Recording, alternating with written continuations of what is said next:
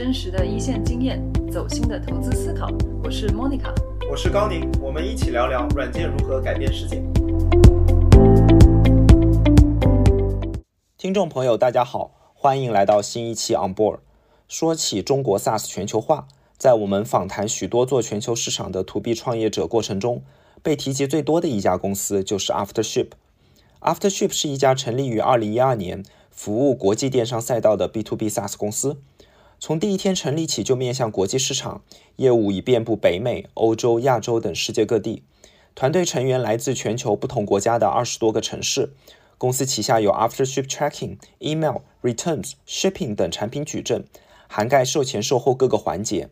客户包括 eBay、Wish、Shopee 等电商平台，Anchor、Watsons、Echo Flow 等一万七千多家品牌。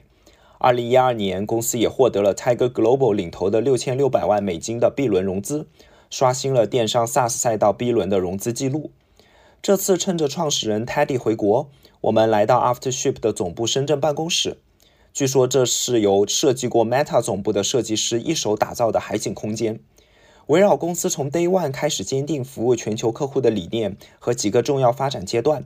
Teddy 非常认真和仔细地跟我们分享了这次漫长过程中的教训和收获。今年正是公司成立的第十一个年头，我们也发现公司已经从产品和客户的全球化迈向了团队和组织的国际化。而作为国内 Global SaaS 的先行者，这期内容绝对值得所有 SaaS 创业者和投资人借鉴和回味。话不多说，大家 Enjoy。大家好，欢迎来到 Onboard。然后这一期新的 Onboard，我们又迎来了难得的这个线下的一期环节人的访谈。是的，今天我们哎又是在深圳，我们的第二次创始人的线下访谈，也第一次也是跟小额同事在深圳。对，没想到第二次深圳真是一个 SaaS 现在的后起之地。对对对，而且我们是在这个一个非常漂亮的海景办公室。那今天我们来采访的这位创始人就是 Aftership 的。呃，创始人 CEO Teddy，Teddy，嗯，Teddy 是这个对于这个很多比较了解这个 SaaS 领域的同学可能知道，我觉得 Aftership 应该是为数不多的在国内，但是在做了一个非常呃相当成功的一个 Global SaaS 的 business 的一家啊一家 SaaS 公司。而 Teddy 自己本人呢，也经常在这个公众号啊，还有各个地方分享了很多。这个自己创建公司的很多心得，行业很多思心得思考，我们都是忠实读者。对，今天能够跟 Teddy 这个 face to face 来聊天，这个也很开心。来，Teddy，欢迎来到 Onboard。欢迎来到 Onboard。也谢谢两位邀请我过来，我也是你们忠实的粉丝，也看了你们很多，听了你们很多博客。谢谢谢谢谢谢谢谢，大家可以从这个 Teddy 的口音中听得出来，Teddy 是这个香港人。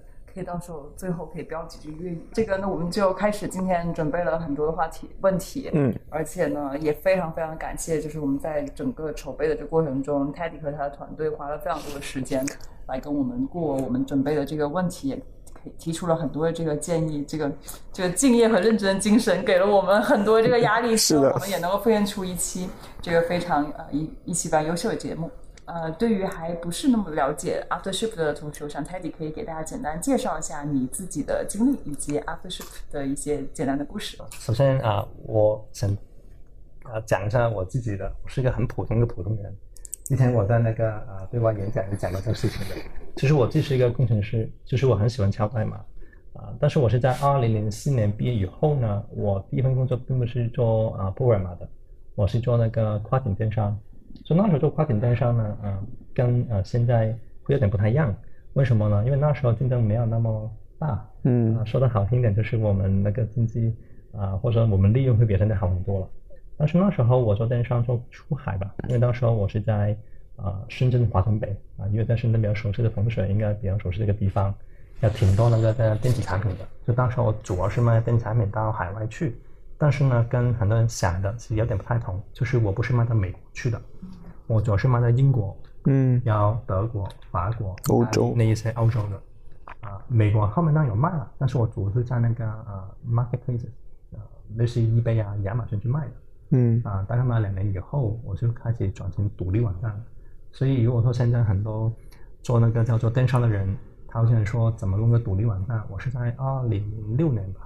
我就开始有自己独立网站了。嗯，然后我在那个二零应该是二零幺幺年吧年底的时候才认识到我的合伙人，就是我的 Andrew，然后才跟他一起去创办这个 Aftership。嗯然后我们 Aftership 其实做的事情是很 low 的，就是我们经常有些不管是同事也好啊，他们过来找我们问我们做什么事情，就是说很简单的查包裹啊，这个是很多人对我们的印象。啊，因为我们在其他时候做的事情都是但是一件很简单的事情，但是对我们讲去做电商来讲是很痛的痛点。嗯，就是那时候做跨电商，你发一个包裹到海外去，时间是挺长的。我讲的不是说一天两天那种送达，讲的是说两三个星期，甚至说一到两个月的。就当时候对我来讲，我觉得在查包裹是一个很痛的痛点，所以我们就拿了这个主意呢，开始去呃找我的合伙人吧，应该这么说，然后去在一个机会底下，呃，一个我们叫创业比赛吧，就赢了在比赛，也在开启我们这个 Aftership 这个故事的。啊，我们今年应该是 Aftership 应该创办了十一年，嗯所以刚刚才跟莫莫妮卡说，其实很多 SaaS 公司现在能能活下来是真不容易的，对，都是一般来说都超过十年吧，应该。啊所以这部分也很感谢莫妮卡有机会让我这边上来跟大家分享一下一些创业的一些呃坑啊，或者说一些经验吧。这个就像刚才泰迪说的，十年的 Aftership 其实已经呃达到了一个非常令人瞩目的一个成绩。现在呃 Aftership 服务了全球一万七千多家付费客户，呃累计查询的这个快递单单量超过了四十四亿。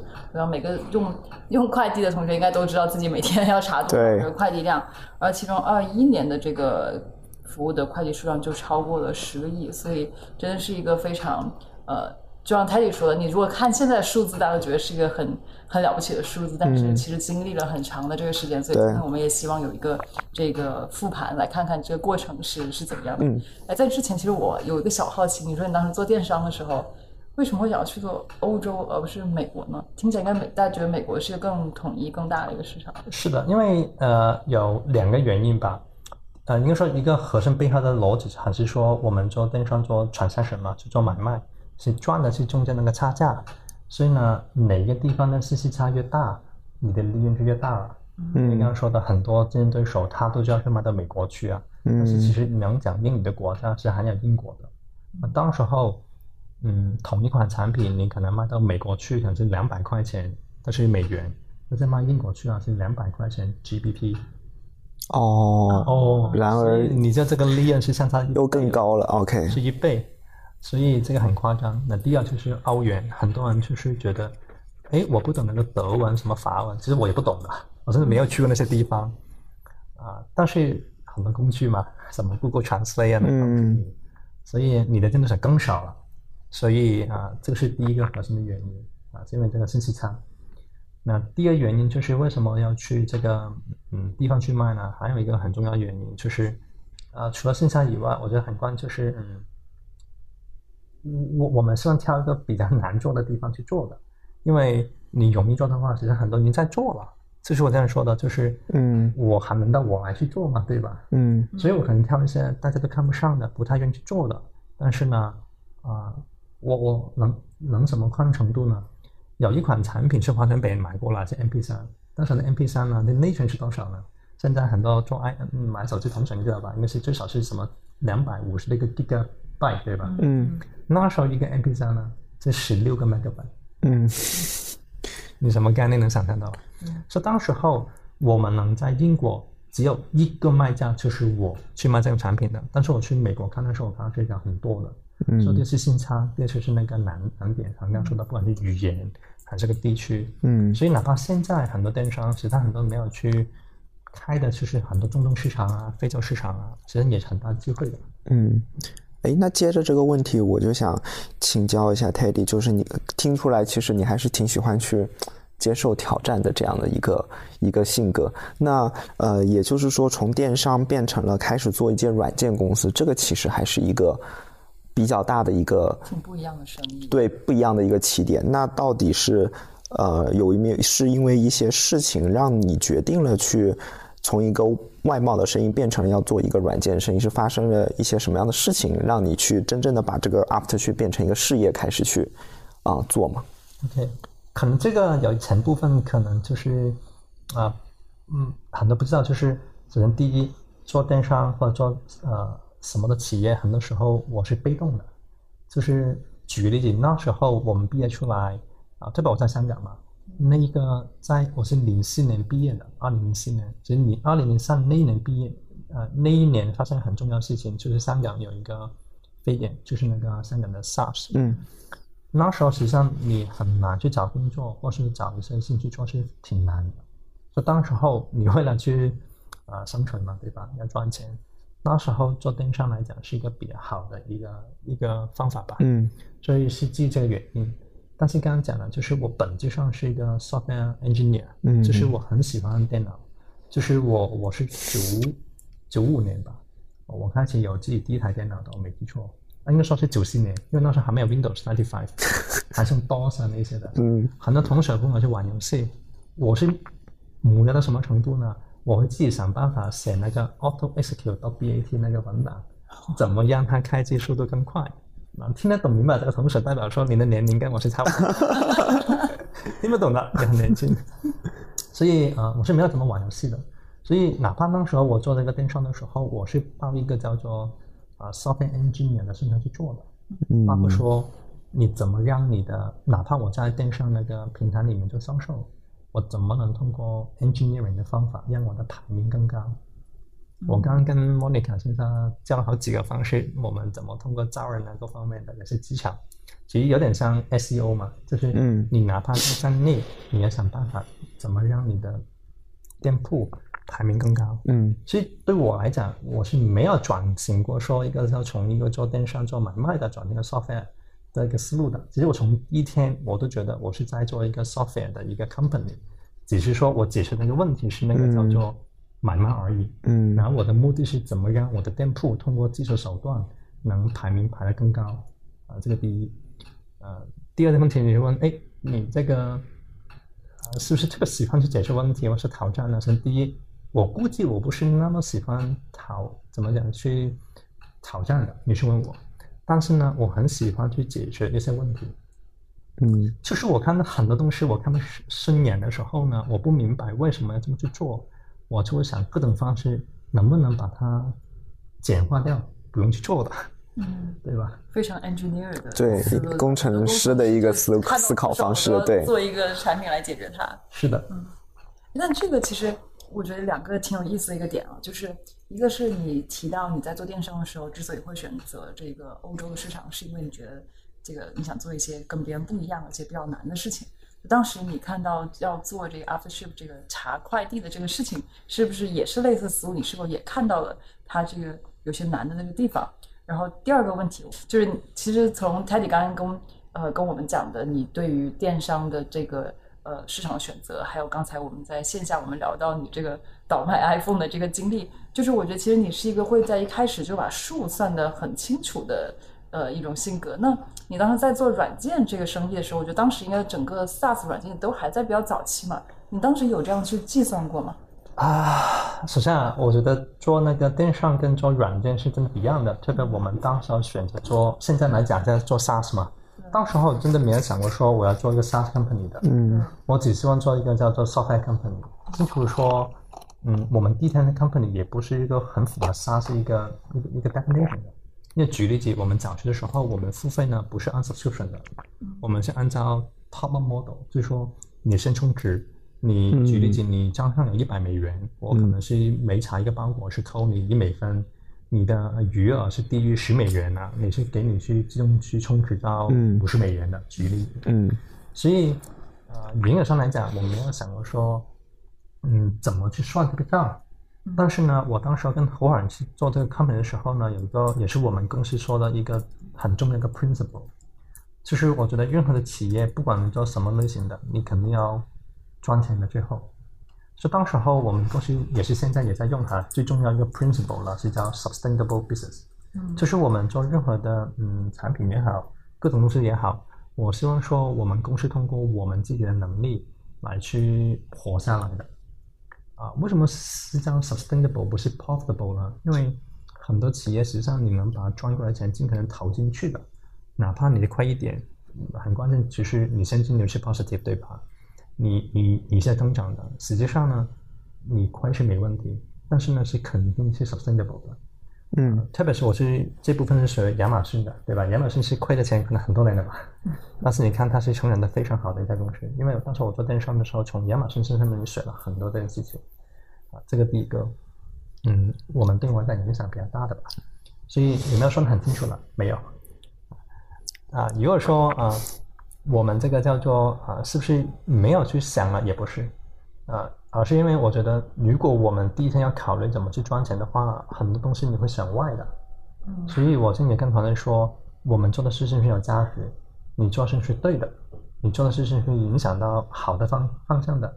如果那些都是对的，而且重要是长期不变的，就是杨老师马克思有天讲的，我在 blog 里面写过说，很多去关注说什么风口的问题，对吧？因为改来改去嘛。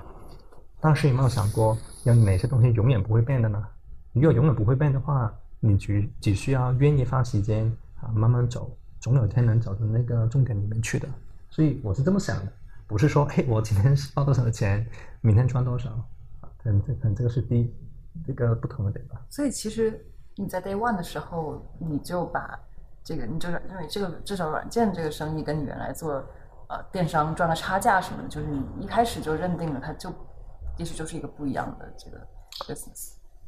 对你说穿插这个事情呢，是因为我需要在这个行业里面做的最好，我肯定要做一个最好的 ROI 嘛，对吧？嗯嗯。也是我们公司这样讲的，我们为什么 company 也是 A 开头叫 Aftership 对吧？然后我说一定要 A 开头，因为啊，全世界 Top Ten Valuable Company 里面三个是都是 A 开头，而且 A 排名考更前嘛，对吧？对。你既然这个 Natural Ranking 非常跑到前面去了，对吧？所以啊，所以你要么不做嘛？我说你要做，肯定做最好的，你要 try the best。就是你的 second best 一般般嘛，你你很多事情可以躺平一点嘛。为什么还要做 second best？你要么不做，要做做 the best。啊，我觉得这。从就从 Teddy 真的是从刚才他讲了很多细节，你就发现真是非常注重每个细节的人。从起名，然后刚才 Teddy 在线下跟我们讲他这个选 Office 的一些啊，后后面我们会说。对，是的，是的。非常注重在每个细节上都会想要去做到这个这个极致。就是其实刚才聊了很多，就是怎么从一开始就要去做这么一个呃做做 Aftershoot 这样的一个公司。那听起来似乎非常的，一切都很顺理成章。你又了解电商，你又是个 engineer，对吧？你对这个需求似乎也很了解。那在一开始去做这样的一个呃产品的时候，遇有印象中有遇到哪一些挑战吗？有的。首先呢，我们一开始做的时候，也不是说第一天去拿这个叫做茶包裹成为我们说是起步吧，只是很多原因底下，我们发现原来通过茶包裹是一个很好的入口。嗯，实际上我们因为去年的时候刚好是十周年，嗯，回顾嘛，我们去去找的，当时候我们去创办公司的时候，肯定很多讨论啊，对吧？我们就拍个照片下来，我再找一下，我真的是当时想的那么清楚吗？就是我们想到的事情，实际上我再看过去，我们真当时想的事情跟现在对比，其实没有差太远。嗯，就是我们现在做很多事情呢，也是当时候我们想过。只是说，可能我以为我是两年能做下来的，结果做到五年。我以为五年能做完的，现在做到现在还没开始做。所以那些事情都是一开始想清楚。所以回到可能之前的问题说，呃，我们为什么做这个事情，或是哪些挑战呢？我觉得最难是什么呢？你想清楚的方向。嗯。其实我觉得华为他有一句话是很好的，他说你方向要大概正确，对吧？模糊正确。对对对对，就是我们很多时候就是不肯定嘛，因为肯定谁都做了，我在说对吧？我们就是很多时候在不确定底下去做一个方向性的问题，对吧？但是方向性问题的时候，你要想呢，我到底要做哪些事情？你应该在前面要想清楚的。所以我之前讲过嘛，啊，查包裹只是我们业务里面其中一环。嗯。当然，你刚刚是讲的，我没想过原来能做那么久的，而且原来能做更久的。嗯。但实际上，我们从第一天想的时候呢，只是有几个不同的阶段，都是一开始就想清楚。只是说你发是三年、五年，还是一年、两年把它做完？我的这个是跟我们预期是很不一样的。是第一，我们要太大的改变。只说时间确实长了很多。哎，我觉得我我好奇一下，就是你刚才提到的几个阶段，你都可以跟大家分享一下吗？就你是怎么看的这几这几个阶段是什么？我们是这样的，我们如果说把我们公司分成三三个阶段吧，我们第一个五年呢，算是打造一款产品。就是刚刚莫妮卡讲过的，就是我还是比较喜欢专注做一个事情的人，就是我很难说一路开车一路听歌那种人，所以我是不太行的。所以团队他们今天看到我在坐车跟他聊天的时候开会，他说特别你你你是在开车吗？”我说：“方式我绝对不是，因为他们知道很危险。”所以我们前面五年是花了很长很长的时间去把一款产品，就是很小很小的功能，就是茶包裹嘛，嗯呃，也不是说它完美吧，至少我就觉得要超过 customer expectation 了。嗯举个很简单例子，呃，很多人觉得查包裹很 low，我们当然觉得很 low，应该很简单吧这个事情。但是呢，查包裹有很多细节在里面的。呃，举例子，你说这个包裹是明天收到嘛？对吧？二十五号。然后就跟团队说你肯定是二十五号嘛？他说是二十五号啊，因为你是跟踪那个包裹的时候就是二十五号。我说这是美国的二十五号还是那个香港的二十五号啊？因为你要洗去。啊，他说好，我加上时间吧，加上洗区。那好，那你说这个呃，这这这个这个这个这个呃查了包裹，他说那个拍递成功，跟那个叫做呃 delivered，因为不同语言嘛。嗯我说你肯定他讲是同一个意义吗？嗯因为如果你懂英语，你觉得啊它是一样的，嗯但是有一些呢，你听上去你很含糊的，就是你你不太肯定它那是投递成功吗？对吧？那一种，所以很多这些细节在里面的时候，我们发现原来你要比物流公司那个做得更好的时候呢，很多细节在里面扣。至少我们现在做了十一年了，还能再做。但第一个阶段，嗯你是问我，好，我花了五年学懂怎么做好一款产品，嗯做到是我们能觉得是满意的。嗯那第一个阶段也是比较常见吧，就是好，我既然能做一款产品，我能不能 replicate？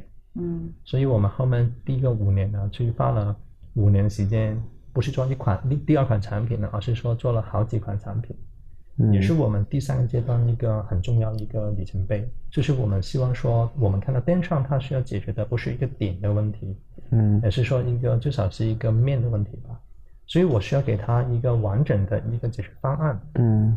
确保我们的服务群体都是那些叫做独立网站的品牌，对，所以那些品牌它有一个很常见的嗯嗯需求，它是从收钱到售后所有的环节都需要他自己去做的，嗯。因为他们不是在那个叫做呃嗯 marketplaces，好像亚马逊啊、淘宝，因为这个淘宝，我说他说太好太好了，他整个用户体验对吧？对，但是你一旦离开这个平台，因为刚刚提过嘛，我在两年前面两年的时候是在电商平台里面去卖的，我离开的那一天才发现，原来有这么多痛点，连简单于查包裹都是那么难的，而且也没有人去愿意做这个事情，因为刚刚讲嘛，查包裹这么 low，你是 engineer，你也去 Google 去 Facebook 去做了吧？你为什么还买 AfterShip？嗯啊，如果你是那个做电商的，你肯定赚钱的吧？你为什么还去做这个查包裹的一个这么难做的事情，或者这么 boring 吧？我们叫做。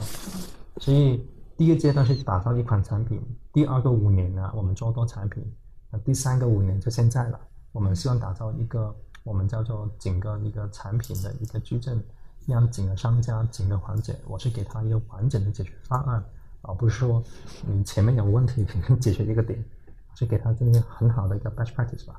嗯哎，这个可以在这个继续跟大家讲一下，这个多产品跟你说的第三个五年的产品矩阵这个关系是是 OK，其实这个也能在后面嗯讲一个，就是能做更好。如果说现在我们做过的呃一个一个经验吧，是这样的，因为我用另一个例子吧，如果说你放了五年，你懂得怎么种一棵树，对吧？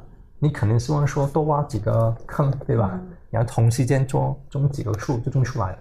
但是呢，这个跟我们说第三个阶段，就是我们这个阶段什么不同呢？因为你没有发现，你种完这个树以后，你需要把它串起来，嗯是很痛苦的，因为每一棵树它可能高矮不一样，品质不一样，阶段也不同，对吧？你也对比第一棵树，我是种了十年了，嗯对吧？但是后面那些树，有些可能种了五年，有些种了四年，啊，高度不一样，成熟度不一样。你要把这个组织里面的原产品把它串起来，原来是很痛苦的。嗯而且十年，你说长很长，短不短？但是你看看十年前的 UI 交互跟现在不一样了吧？那是你产品做了十年，你肯定很多 legacy 啊，很多问题的。所以我们现在希望给用户一个感觉，就是说你不是用我一款一款独立的产品的，嗯而是说我都是用一个叫 Aftership 这个公司的产品和服务。而且我在说，我们做 SaaS 不是卖产品的，我们是卖服务，Software as a Service。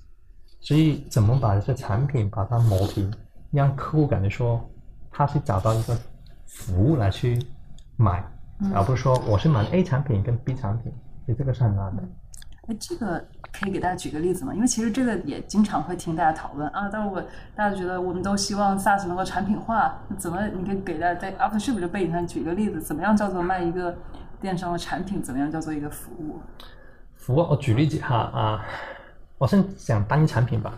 我也很多 investor 去问我们，你的产品有什么 entry barrier？我说说实话，我们没有什么 entry barrier。你能做的，别人别的公司也能做。有人开餐厅嘛，对吧？你每一个都能开餐厅，所以我觉得哈，特别是杀产品都是做标准化的时候呢，产品与产品之间差异不大。嗯嗯但是呢，为什么特别我们做 B to B 哈，我们做 B to B 的 SaaS 的时候，为什么那个商家或是那个客户愿意付费买我们的服务的时候呢？我觉得两个很关键点的，呃，前期肯定是你产品要足够好啊，这是最基本的哈，产品足够好就没意义了。但是当两款产品最终做的差不多的时候，为什么我选择 A 不选择 B 呢？我觉得两个很关键原因，第一是 trust，trust 就是信任嘛，就是说，嗯，可能是你的 brand awareness，你的品牌的定位，你会觉得，嗯，某某产品它是很内用的，对吧？某某产品它是很 high tech 的，这是给它一个啊、呃定位，就是它有这个 trust 上面的信息。嗯第二是后面了讲的服务那部分了。好，你说举例子哈，你的公司是很好的客户体验的，我用了以后，你真的给了这很好的客户体验给我吗？我使用的时候不懂，我怎么去联系你？你回我够快吗？嗯好，如果说我给你的 trust 是因为说我的 product 是非常之 high performance 的，我后面提供那个服务服务真的是那么 high performance 吗？嗯其实很多时候服务跟那个品牌定位是对不上的。我发现，就说你管理客户的预期是不同了，嗯嗯对吧？所以你说怎么一个好的产品，我自己觉得是你卖给客户的时候，你的定位跟你后面提供给他产品的服务要对得上的，这个非常非常重要。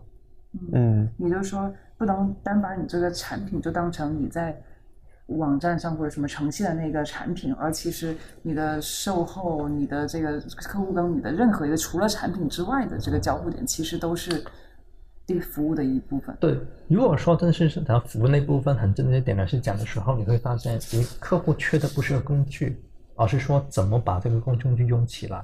那工具是你做出来的，嗯客户很自然没有比你那么熟去使用它，所以你怎么告诉他哪一个 best practice 怎么去用？而且我刚刚讲嘛，我们给他一个解决方案的，很多商家举个例子吧，他要做出海，我举例个场景，他根本不知道说找哪些物流商，对，对吧？对他也不知道怎么去提供一个好的服务体验。嗯那些不是说你给他一个产品工具他能解决的，而是说你说有人告诉他啊，你这个是 best practice 的 industry 呢是这么去做的，而且呢 benchmark 告诉你，原来你做了三天呢太慢了，你是要做两天，对吧？而且呢，同行呢，他也是做五天而已啊，你不要搞一个两天出来了，可能这个不是最好的 ROI。其实很多中间这些经验吧，我们叫 experience，嗯也是我们卖给他服务里面的产品的一部分，而不是说你买了我功能回去你就能做好的。嗯，就这个也是经常我们听到一些 SaaS 的创业者会说说觉得是用户没有用好他们的这个 SaaS 产品，导致你用户看到 ROI 不高，其实他们没有真正用起来。所以真正要让用户按照呃我们希望的方式去用，其实也不是一个那么容易的一个事情。所以呃，就所以我就好奇，就是在如果以 AfterShip 为例子的话，就是你觉得是怎么样更好的去传达这个 best practice 的呃方式？我们做两个事情吧，也是一个挺难的决定的，就是，呃，为什么很多 founder 做 SaaS 会觉得说他的客户没有把产品用起来？实际上，你有没有想过说你是把产品卖给错的客户？嗯就是你的客户群体有可能不是你想要的那一个，我觉得这个很重要的。就是我们当时候做的时候，我们的打法啊，我们叫 go to 嗯 market，、我们是很明确，我们是做 bottom up，就是我们从 SMB 嗯开始打上去的。嗯所以我定位的时候，第一天你肯定会很多那些大客户也会找过来说我要做定制化的，嗯然后我们当时的状态就说对不起，我们不做。嗯你想想，如果我做了，我肯定也做不了。你刚才说把我的产品用起来，对吧？所以你第一点选对你的客户，这个是第一点。第二点呢，就是说，呃，也是我们公司有一点特点吧，就是可能很多同学不知道，就是我们公司如果没记错，前面三到五年吧，我们公司都是只有呃 software engineer 这个岗位，嗯甚至我说都没有区分什么前端后端的都没有，也没有产品经理，嗯也更没有其他岗位了，就是一个叫 software engineer。那除了是客服呢，就是那个软件的工程师了。就是我要求他们早期的时候，每个入职的人都要待一个月做客服，回客户邮件。因为我跟他说，我希望你达到那个 B to B 的 SaaS 软件呢，是简单到什么程度呢？是任何人不用看说明书，有点像 Dropbox、WhatsApp，嗯反正你打开点那个软件的，他来到我的官网，他能点怎么去 register，怎么去把它用起来。因为如果你没办法解决这个问题的时候，嗯，你会天天收到很多这些客户的邮件，也没办法去敲代码。对我说你要去敲代码没问题，你要么你就把那些 onboard 的东西做到越简单越好。所以我们最近公司比较规模比较大嘛，我们也是用很多 SaaS 公司的。我也发现很痛，就是我们采购这些 SaaS 软件的时候呢，他跟我说，我们 onboarding 需要三到六个月。我说 我的合同才一年，所以有点、长呢。啊，所以我们就把我们这个 onboarding 在早期的时候，正是通过 engineering 方法，你说要点三个按钮的，能不能把两点两个？你既然说点两个，能不能不点啊？对吧？所以你前期的时候找对客户，把你整个用户体验做到简单。很多人说，就你问那个人嘛，你要一一个工具很复杂的，需要三个月；一个工具很简单的，你的最终目的是一样的，效果是一样的，你选哪一个？那肯定选简单的一个。嗯然后说你先把它做得够简单了，所以也是为什么我们公司在前期的时候很少去做 fundraising，甚至我说都没有什么 marketing 啊，很多人就是会觉得产品做的不够好。哎，嗯刚才你讲到一点还挺有意思的，就是我们总是觉得说啊，这个产品的设计，包括你刚才说我怎么让你在一次或者两次的这个 click 中，我就完成了很多这个配置。大家总觉得我要一个产品经理，要一个这个 designer，但是 Teddy 的意思是说，其实这个事情你未必需要一个什么专职人来做，你就让你去 build 这个产品的这个工程师来去做，其实是完全可以去胜任的。是的，因为我经常跟团队开玩笑说，我说你们觉得很痛吗？他说，嗯，应该这么讲吧。我说你怎么才能让你感受到客户的痛，对吧？因为每个说站在用户、客户的角度去思考嘛。我说是还不够的，我要你感受他的痛。你怎么能感受他的痛呢？我说你去要么成为他了。就当时我们还做的事情呢，就任何过来的工程师呢，我们没有 budget 给他，嗯，因为没有做 marketing 嘛，嗯。但是呢，我还是给他一个 budget，你开个店铺，你尝试成为一个电商，成为一个我潜在的我给你一百美元卖家。啊怎么卖广告？你卖什么东西的我都没所谓，你当个店铺出来，嗯。你尝试你怎么获客，怎么发一个包裹，你感受一下多难。多痛，多痛 查包裹，第二呢，就是说，呃，很多时候现在我们发现一个问题，就是啊、客户吐槽，甚至会吐槽到我这边来，我在跟工程师讲，那工程师呢，他不是不听，那听完以后呢，他好像没有什么感觉。对，但是呢，嗯我对比想想，诶，以前不是的，以前我们那时候呢，只要那个客户啊发一个 ticket 过来，这个邮件过来，那个工程师呢，你看到，你你不是你不用看了，你听他敲代码的声音，你大概什么场景？就 能想出来吧？你听上去哇，这么奇葩的，我说这么奇葩，你没有想过你代码为什么写这么烂呢？他才会有这么花差体验，对吧？嗯沙发成长也是对的，很自然，你根本不用开什么 Jira ticket 给他，他自己是会去改代码，隔天回客户要说，哎，这个我弄好了。嗯，然后他客户给他讲 thank you，你你会听到很傻的就是人在旁边，因为他回邮件的时候觉得很开心。可爱的工程师。那这个顺着问一个问题啊，就是那现在其实 AfterShift 成长了那么多年，现在也呃三四百号人了，啊，现在差不多快五百人了。啊快五百人了。那这种这种工作形式怎么去在组织长大的过程中怎么？现在还有这样的一种文化，或者是一个这样的，尽可能，但是很方式吗难做到刚刚说的场景呢，因为很多客观条件。举个例子啊，嗯之前我们也讲过说嘛，嗯，我们招的工程师只有 software engineer，没有区分什么 front end、back end，什么 DBA 啊、SRE、嗯 QA 对吧？嗯因为我去跟团队讲，你看你用这么多开源项目，那些 GitHub 的，他有产品经理吗？他有 QA 吗？他有分前端后端吗？好像都没有吧，都是敲代码，对不对？特别现在有 ChatGPT 对吧？你管了。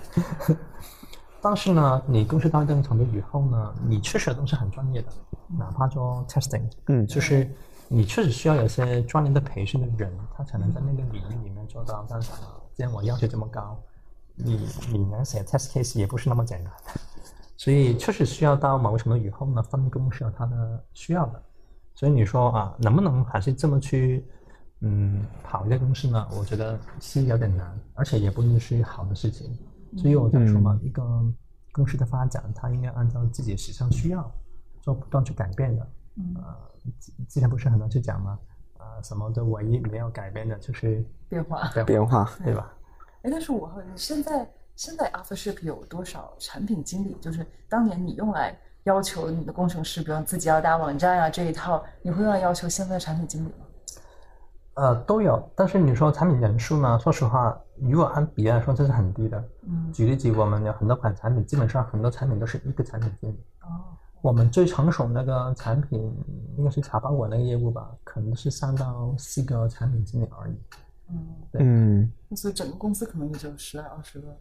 应该二十个左右吧。啊，嗯对，那你会用这些刚才说这些标准来要求你的产品经理吗？会啊，我们现在要求他们，你要你你你用嘛。我说，其实现在很多产品经理他自己清楚说，我们基本上把我们所有的产品做出来以后，永远都是产品经理去做销售的，他自己去承担，哪怕他卖给 enterprise，、嗯他要开会，半夜开会，经常半夜开会的他们。嗯嗯客户吐槽，你你我不管你是 CSM 还是谁，你是产品经理，你是工程师，你是 leader 嘛，对吧？你就好像两个人，你在会议里面去啊，你给客户解释为什么你的系统有问题，为什么哪个系统比你的竞争对手好，为什么他付费给你们？嗯嗯现在我们所有产品都是这么去做的。嗯就真的是把一个产品经理当成一个小的 CEO 啊。应该这么说吧，我在国内整团的时候呢，我发现有一个嗯，算是我一个 surprise 吧，就是我发现呃，产品经理的 title 是错的。就是我经常跟那个呃 HR 开玩笑说，我说我找的不是个产品经理，我找的是个商品经理。什么叫商品经理呢？能把产品卖出去的那个叫商品。所以呢，我要的是商品经理。哦因为国内互联网很有趣，就是很多产品经理只需要把那个功能做出来就够了，嗯他不要嗯他去想怎么去 go to market 获客，因为很多时候的平台嘛，对他他肯定也有一个叫运营的部门帮助他去获客各方面的，但对于产品经理才是最重要的角色，是说理解用户需求，把它做出来。但是我们那个只是两个阶段嘛，嗯我们还是要更多的，你怎么去卖出去，怎么维护客户，怎么去 onboarding，你怎么交互是很重要的。就是一款产品做出来，你到底是卖断的，就是 transaction 的，对吧？嗯还是嗯放在 cloud 里面的，还是 on premises？你你整个服务是不一样的，你公司的嗯人、你怎么服务他非常不同吧？对所以这个也需要那个产品经理他团队吧。应该说，我不仅要求产品经理，而是说你负责这个产品的团队一般比较少嘛，是十个人以内的。你自己跑一圈吧，你自己觉得这个能 scale，你能找到这个 product market fit，你才做吧。嗯。嗯哎，你刚才 Teddy 也讲到了怎么找到这个 product market fit 嘛？那其实回到最早期的时候，只想做一个茶包裹，但是茶包裹听起来好像很简单，但我其实也很好奇，就是从有这样的 idea 到真正找到 product market fit 就 PMF，这里面有没有一些有意思的故事或者是呃经验可以跟大家分享的？然后什么时候我您是觉得我们的团队或者设计出来的产品是找到了 product market fit 的？对，其实这个呃，你刚刚说，啊不管你叫 build 个 MVP 也好，做个 product market fit 也好，这个这个这个认知是随不同时间我们去不断去改的。嗯因为我们当时以为说，举例子，哎，这个功能跑就叫 MVP 了，啊、有客户会给我了，就叫 product market fit，啊、如果按照现在的标准呢是不一样的。我们现在首先，或者说我们当时候吧，嗯。我们当时哪些有趣的点呢？是第一，我们是可能没有 MVP 这个阶段的，为什么呢？因为我刚才讲过嘛，我就是自己是做电商的，实际上那些不管是茶包裹，哪怕现在我们开盘的系统，我在当时候我都已经做过出来了，我肯定 technically 是 possible 的，嗯。而且也有 practical 的一个应用场景的，对，肯定是对的，嗯。只是说我能跑一个客户，是不是代表说其他人有个痛点，而且 PMF 才是重要的，就是真的有这个市场吗？嗯所以那时候我们是连 PMF 都没有想的，我刚刚讲过，因为我们他说好，既然我做出来，我肯定我自己能用的，但是是不是真的有客户去愿意去用呢？我不知道。就当时我们做了很多的事情，先把它放上嘛，放在那个线上嘛。啊，有趣点是什么呢？我好记得我们第一次去美国的时候去做那个 event，就跟客户交流嘛。确实有人他跑到我们那个那个那个布很小的，我那个布就是就是那个那个小桌子，一个小桌子，连连那个就是放一台 Mac Mac 嘛，这么小的，你想想，他跑啊，你们不是 After s h i p 吗？当时我在想啊，难道我的系统出了问题吗？就第一个工程师的反应对吧？嗯而不是说啊啊啊，他他我认出你来了。对对对对对，因为我们提出了一个 After logo 在前面的。然后呢，我就说是的，我们是 After 是是什么问题？他说不是，但是呢，我就觉得你们产品是挺不错的，我在用。我说太好了，你们是个用户对吧？而且他好像看着挺满意的。嗯啊有趣事情什么？他第一句话就问我们说，你能不能收费？嗯哦，之前我们都免费想过收费，你没想过说怎么收，甚至我说都没想过怎么。他说嘛，我没有想 ROI，根本都没有的。我说你先把它做出来，因为已经有了嘛。嗯你看看你们去愿意去用吧。好，有了，但是原来是有人主动告诉我们能不能收费。嗯，更有趣是什么呢？我就问他，你为什么我要去收费呢？你猜他怎么回我？他很直接的，因为这样你才不会死掉。对，他说我看过你们公司，就你们叫几个人，而且在香港，我看你们你们有什么的大背景背书，要没有去融钱？我就怕你倒闭，倒不如说你收些钱就好了，对吧？啊，他当时的语言叫什么？他说 You got nobody，嗯直接这么说的。嗯他说我说我很喜欢你们产品嗯啊，所以我就怕你倒闭，你最好收我些钱。他说我不我我不怕付一点钱给你。嗯就当时候呢，我就问他们收多少，我好在那画面的，他是举起一个手指头，这个一，一百美金。然后就问他，我觉得有点笨。如果我当时说一百美金，可能我现在故事不一样。我说是多少？一美分。因为当时在美国，我那个最小的单位呢是一美分，啊，ten cents，嗯。啊，应该是 one cent，对不起 One 是 one cent 嗯一美分。因为当时候我们是每查一个包裹一美分，这样讲的。哦。嗯，对，啊，不是按照你查多少期 API，嗯不是说嗯。你反正给我一个包裹，你给我一美分。其实当时回去的时候就很简单的收费模型出来哈，你先充值十块钱，你每查一个包裹就扣一美分，这个是我们第一个收费的模型嗯，啊，这个是比较跟 MVP 到 Product Market Fit 里面对。有趣的故事了。哎，那到这个到这个时候，你会觉得是快就是 product market fit 找到了吗？还是说你当时是什么？有没有这样一个过程？到什么样的阶段，你是觉得我是真正的可以去 scale 了，或者是其实当时候我们真的没有意识什么叫 Product Market Fit 这么去定义的。如果说回头去问我现在哈，怎么去看一个，因为我们现在对，或者现在是怎么么？去思考？我觉得跟团队讲是 product market fit 啊，应该说吧，嗯，我们觉得一个产品简单来说有三个阶段，就是你的 MVP、product market fit 到你就 scaling 嘛。嗯如果我们写工程师写代码了，有个比较喜欢的一个第一个版本呢叫 make it work，嗯能跑的代码。嗯第二个阶段呢叫 make it right，就是你的代码要规范，按照你有 test case 对吧？第三 make it fast，就 scaling 嘛。嗯这个好理解吧？那 product market fit 呢是属于第一个阶段的。啊，当时候我们以为说，哎，有客户费就够了，我这是不够的。嗯我觉得有客户付费，这样第二个条件，而且那个客户呢留下来，还有第三个条件，很愿意介绍给客户，有传播能够。就是他愿意付费给你，就等于说你给他价值大于他给你。的，对。他能留下来，代表说你这个价值不是一次性的，因为我毕竟是卖 subscription 嘛，现在。嗯。第三，他能传播，代表说你对他来讲是足够好到他能推给他的朋友，嗯。那这就很关键的。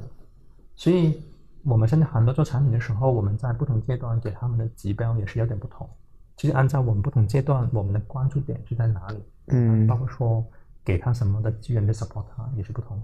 嗯，哎，我这里再想跟进一个问题，就我们也知道 AfterShip 其实另外一个标签就是一开始就是做一个全球化的产品嘛，是就面向的卖家，呃，虽然是 SMB，但我理解因为来自于不同的行业，可能还会不同的区域，那这里面会对 Product Market Fit 这件事情，呃，有一些新的挑战，是我们就是在做的时候是啊、之前没有想到的，或者是这里面有什么一些呃故事可以或经验可以分享给你。啊，先讲嘛，第一重点是你要选对客户嘛。嗯所以我们最难的决定是什么呢？我们这么多年到现在都是说 no，就哪些不做的。嗯就刚才讲，如果说你在 MVP，你去找那些小白嘛，他愿意 trust 你去用的，对吧？嗯你知道你在 product market fit，如果说你的定位就是 SMB，而且我们说这个 product market fit，你的 ideal customer profile 应该很具体的。举例子，当时我们很明确，你必须要是 SMB，你需要自己独立网站，你愿意去付费来去用这些 SaaS 工具，你对你自己的品牌，哪怕是很小的 B，你至少品牌，你不能说我是卖那个怎么讲那个站群或者是说嗯嗯而且呢，你的客户群必须在海外，对吧？嗯一大堆，你列上以后，你发现你整个市场本来服务这客户群体有一百个人，但是呢，真正合适这个条件的人可能就二十个而已，甚至都没有，可能就五个。我为什么说要那么具体呢？因为我之前写过一个文章说怎么找到好的总体用户嘛，就是第一批用户。嗯嗯那一批用户是最关键的，因为那批用户才是你真真正正你服务他的。因为只要把这一群的客户服务好，后面有一大堆的 follow 啊，我们叫做，他只是觉得啊，原来谁谁在用的，然后我也会考虑一下用吧。嗯甚至到后期的时候啊，原来大部分都在用 Aftership 了，我自然也要去用了。所以当时候我们这么去定位出来，所以你先找到合适的用户群体以后，你怎么拒绝那些你刚才说的各种各样的不同需求，对吧？嗯，你肯定也会有人说，呃我要加一个什么的语言上去啊，对，我要加什么的功能啊，say no 咯。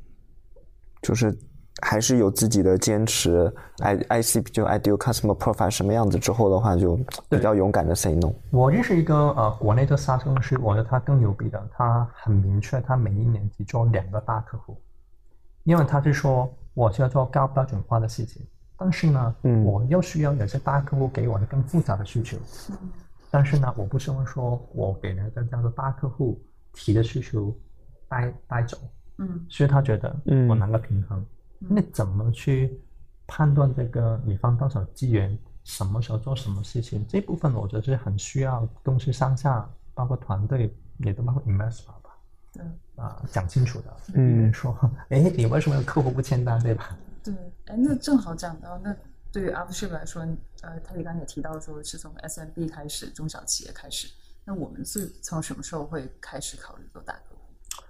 哦，可能我们也会有一个很特殊的点，就是也是我们嗯，不是我们的 plan 以内的。就刚刚讲的是，我们从 SMB 开始做嘛，很正常。一做完 SMB，因为做 mid market 到 enterprise 到 super super large 的 enterprise 对吧？嗯我们可能那时候非常非常 lucky 啊，真的是，嗯，我们很多，因为我们都是工程师嘛，对吧？所以我能这么说吧，我们的 API 还是觉得挺不错的。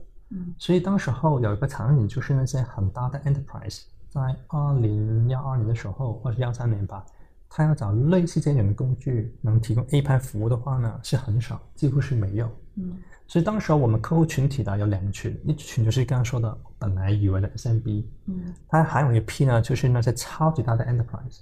我举个例子，我们嗯有一批超级大 enterprise 啊，是那些 marketplaces 啊、payment gateway，可能全球 top ten marketplace 里面呢有六家到七家都是我们客户。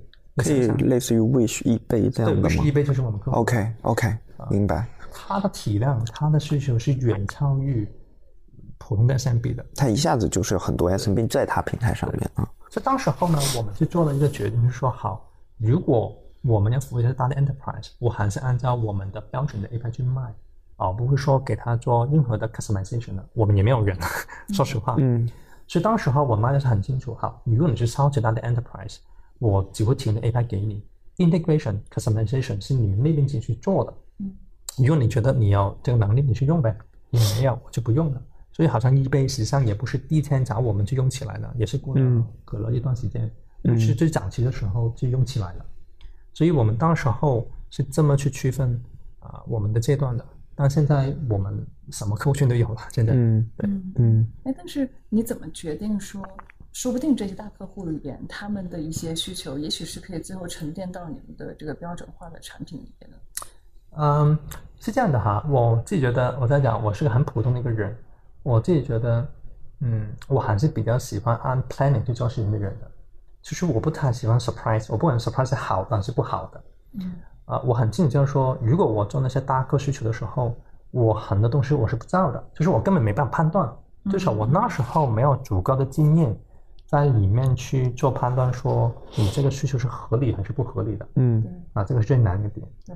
第二呢，就是我更是去反馈，而不是说大客户付费给我。什么叫反馈呢？是突围的，嗯不是说你提需求我做给你。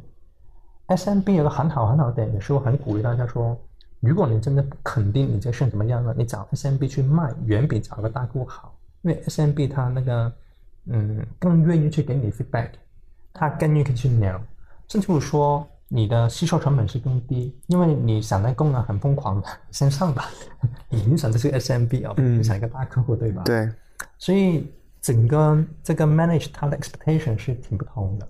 嗯，那其实刚才他也讲到了做 SMB 客户的各种好事、各种好处啊。那其实作为有时候投资人，对于投资一个以 SMB 为主要这个客户群的公司，其实是还是不能说颇有争议吧。但其实也是一个挺难的事情，因为即使在美国，其实你会发现，美国上市 SaaS 公司比较规模比较大的几十个，其实真正主要以服务 SMB 市场的还是比较少的。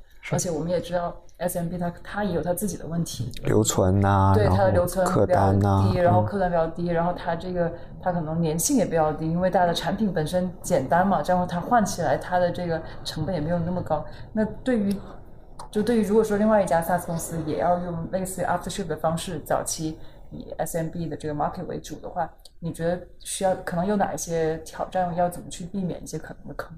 嗯，整体我非常同意，就是说，如果你真的做一个 SaaS 企业能做到一定程度的话呢，你很难只是服务给 SMB 的。嗯所以我刚刚讲，我们服务 SMB 只是我们那个呃 go to market 一个 strategy 一个路径嘛，嗯就是我们先把 SMB 服务好，再去卖给 market，再去卖给 enterprise。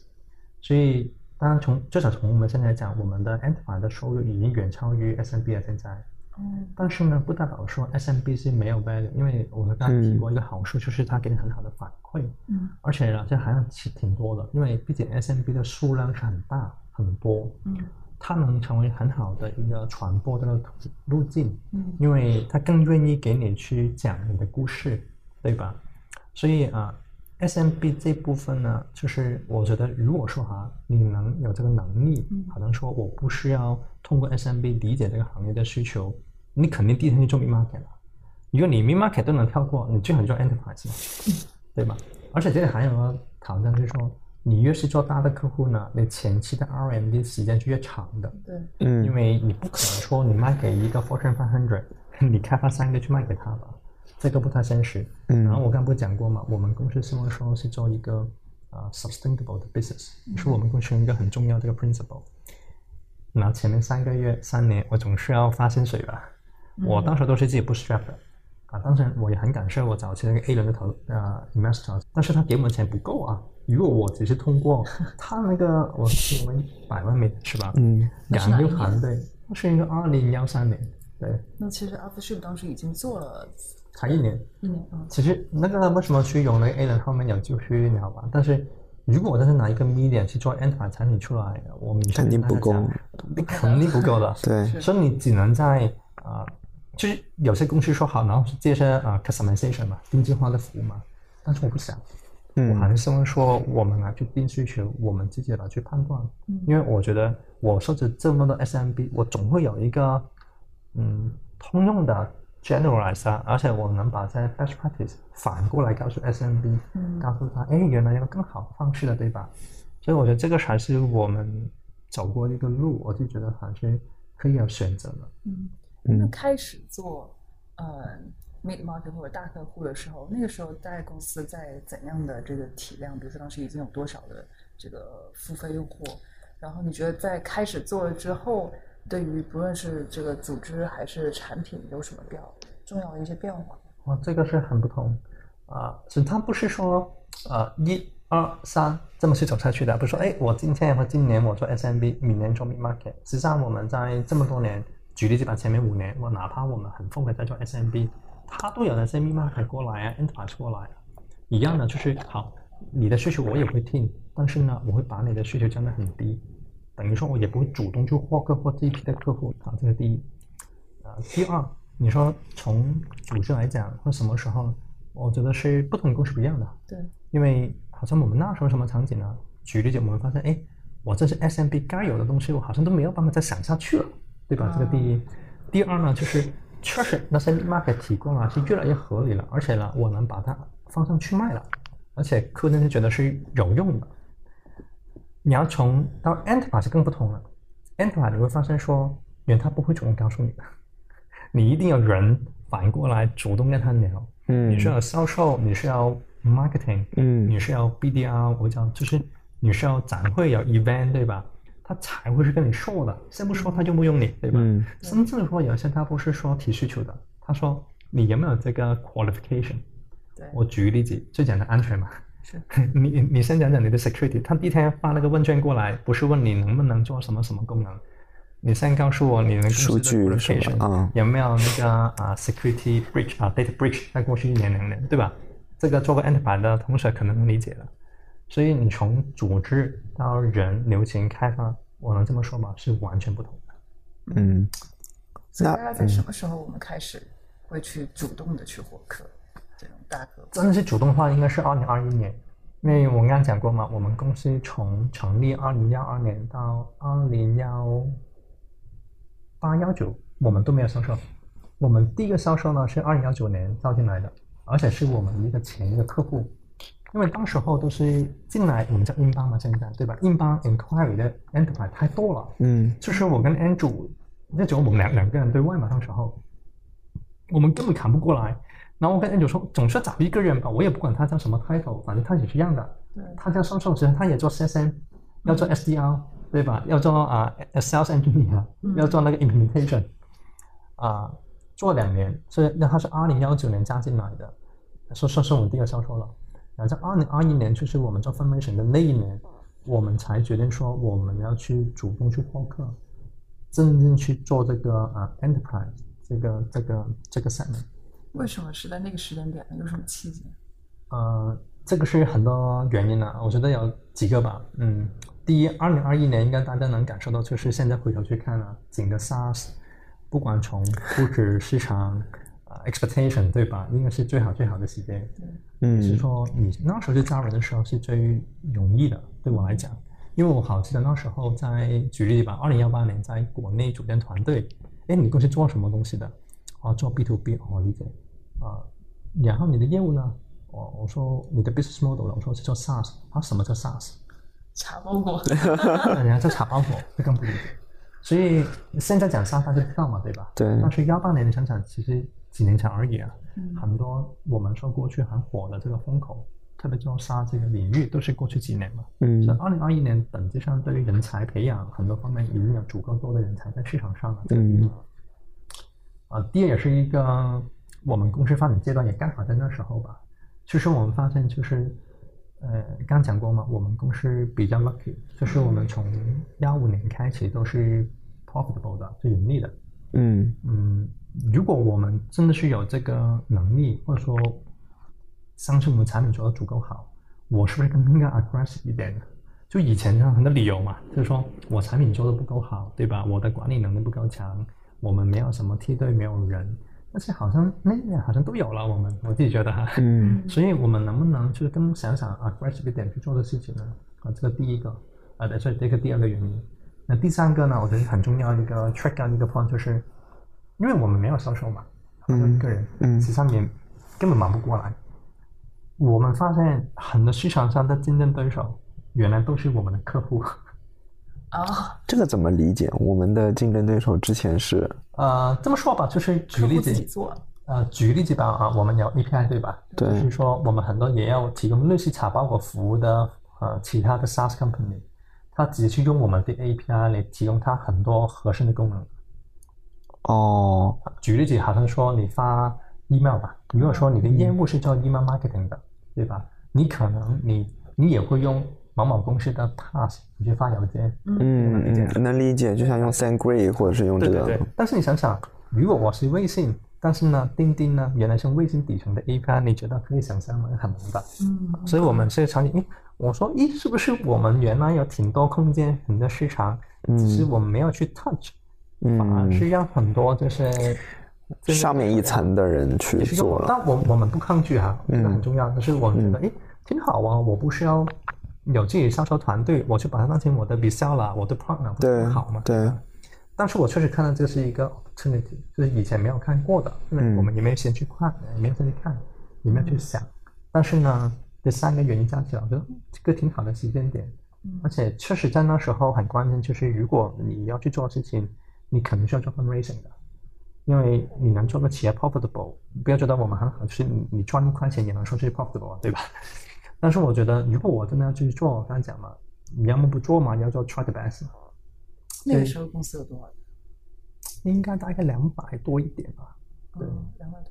那从那个时候，刚才其实他也提到提到说，现在其实 AfterShip 在这种 enterprise 或者 V market 的收入其实是呃大于这个 SMB 的。那从开始主动认真做这一块到现在，你回看起来有哪一些有哪一些这个你印象比较深的一些这些收获？就是开始做 enterprise 了以后，才发现它可能跟原来想象有什么不一样。哇，很多不同啊。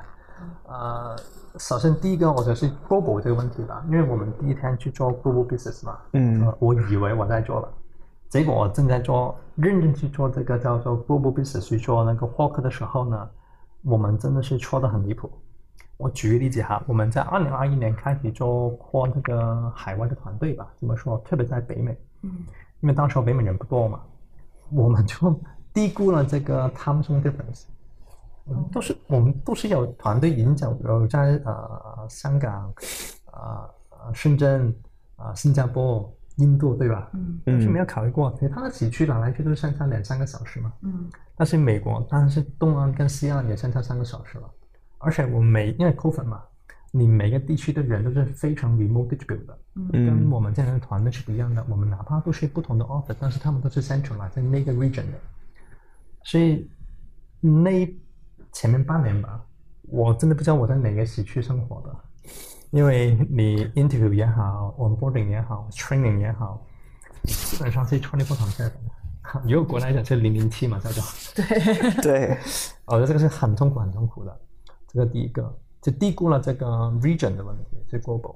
哎，这里我想追问你，这种时差的问题会导致是我们团队沟通上可能出现问题，还是说是工作效率上，还是这个反映出来的呃表现是怎么样的？表现是什么呢？是大家就很辛苦嘛，因为你你是人，总是要时间休息的，对吧？嗯第二，体验不好。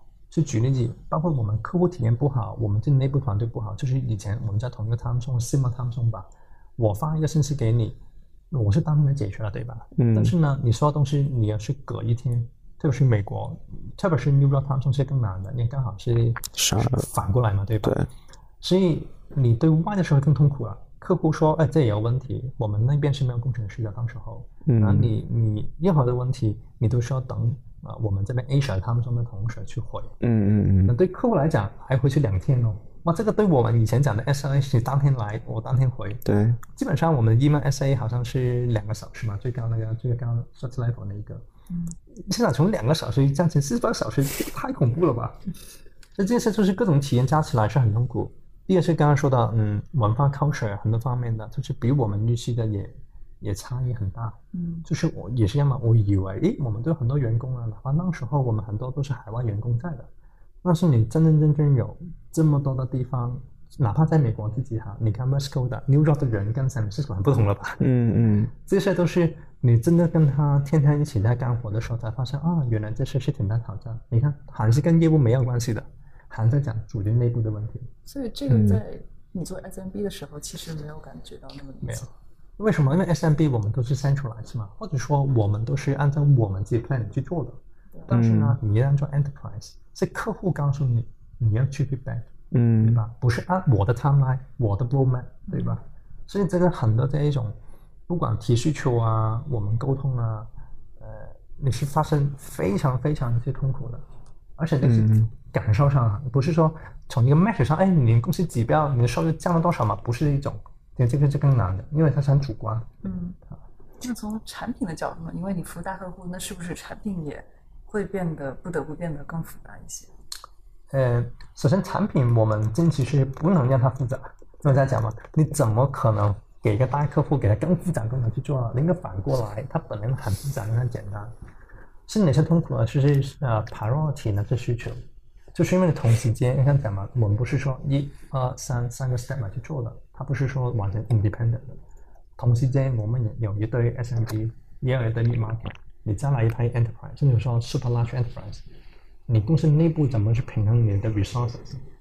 因为我们刚刚说我们团队很小的，只是每一款产品，虽然说我们公司五百个人，但但是负责一款产品团队可能就是十来个人或者是以内的。嗯那到底他先听大客户的，还是听自己之前 plan 下来的？而且我们还有一大堆我们要解决我们自己 tech debt 啊，啊、很多安全的问题啊，对吧？嗯怎么去拿这个平衡？呃说实话，你说我做的很好吗？也不是，只是说我们不断在改善了。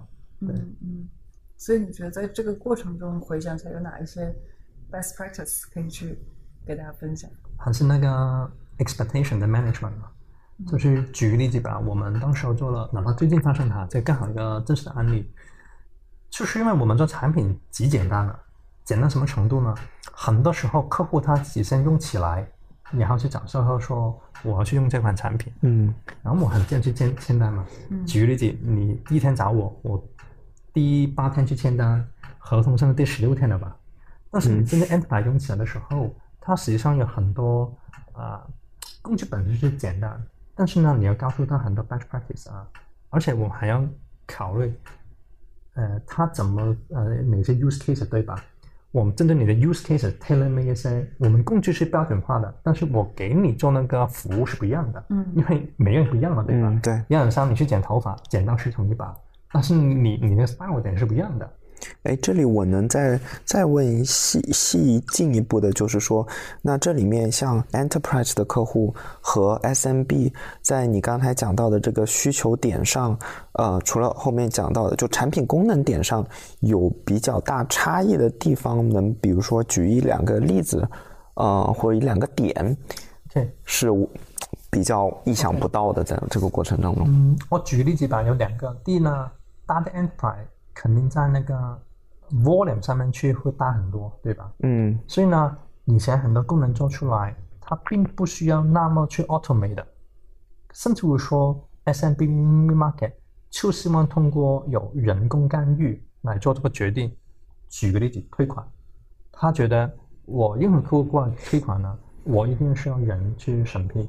嗯但是对大客来讲，这个不现实的，因为那个 volume 很大，哦，对？吧？他就是说，能不能给我很多不同的、呃 automation rule，对吧？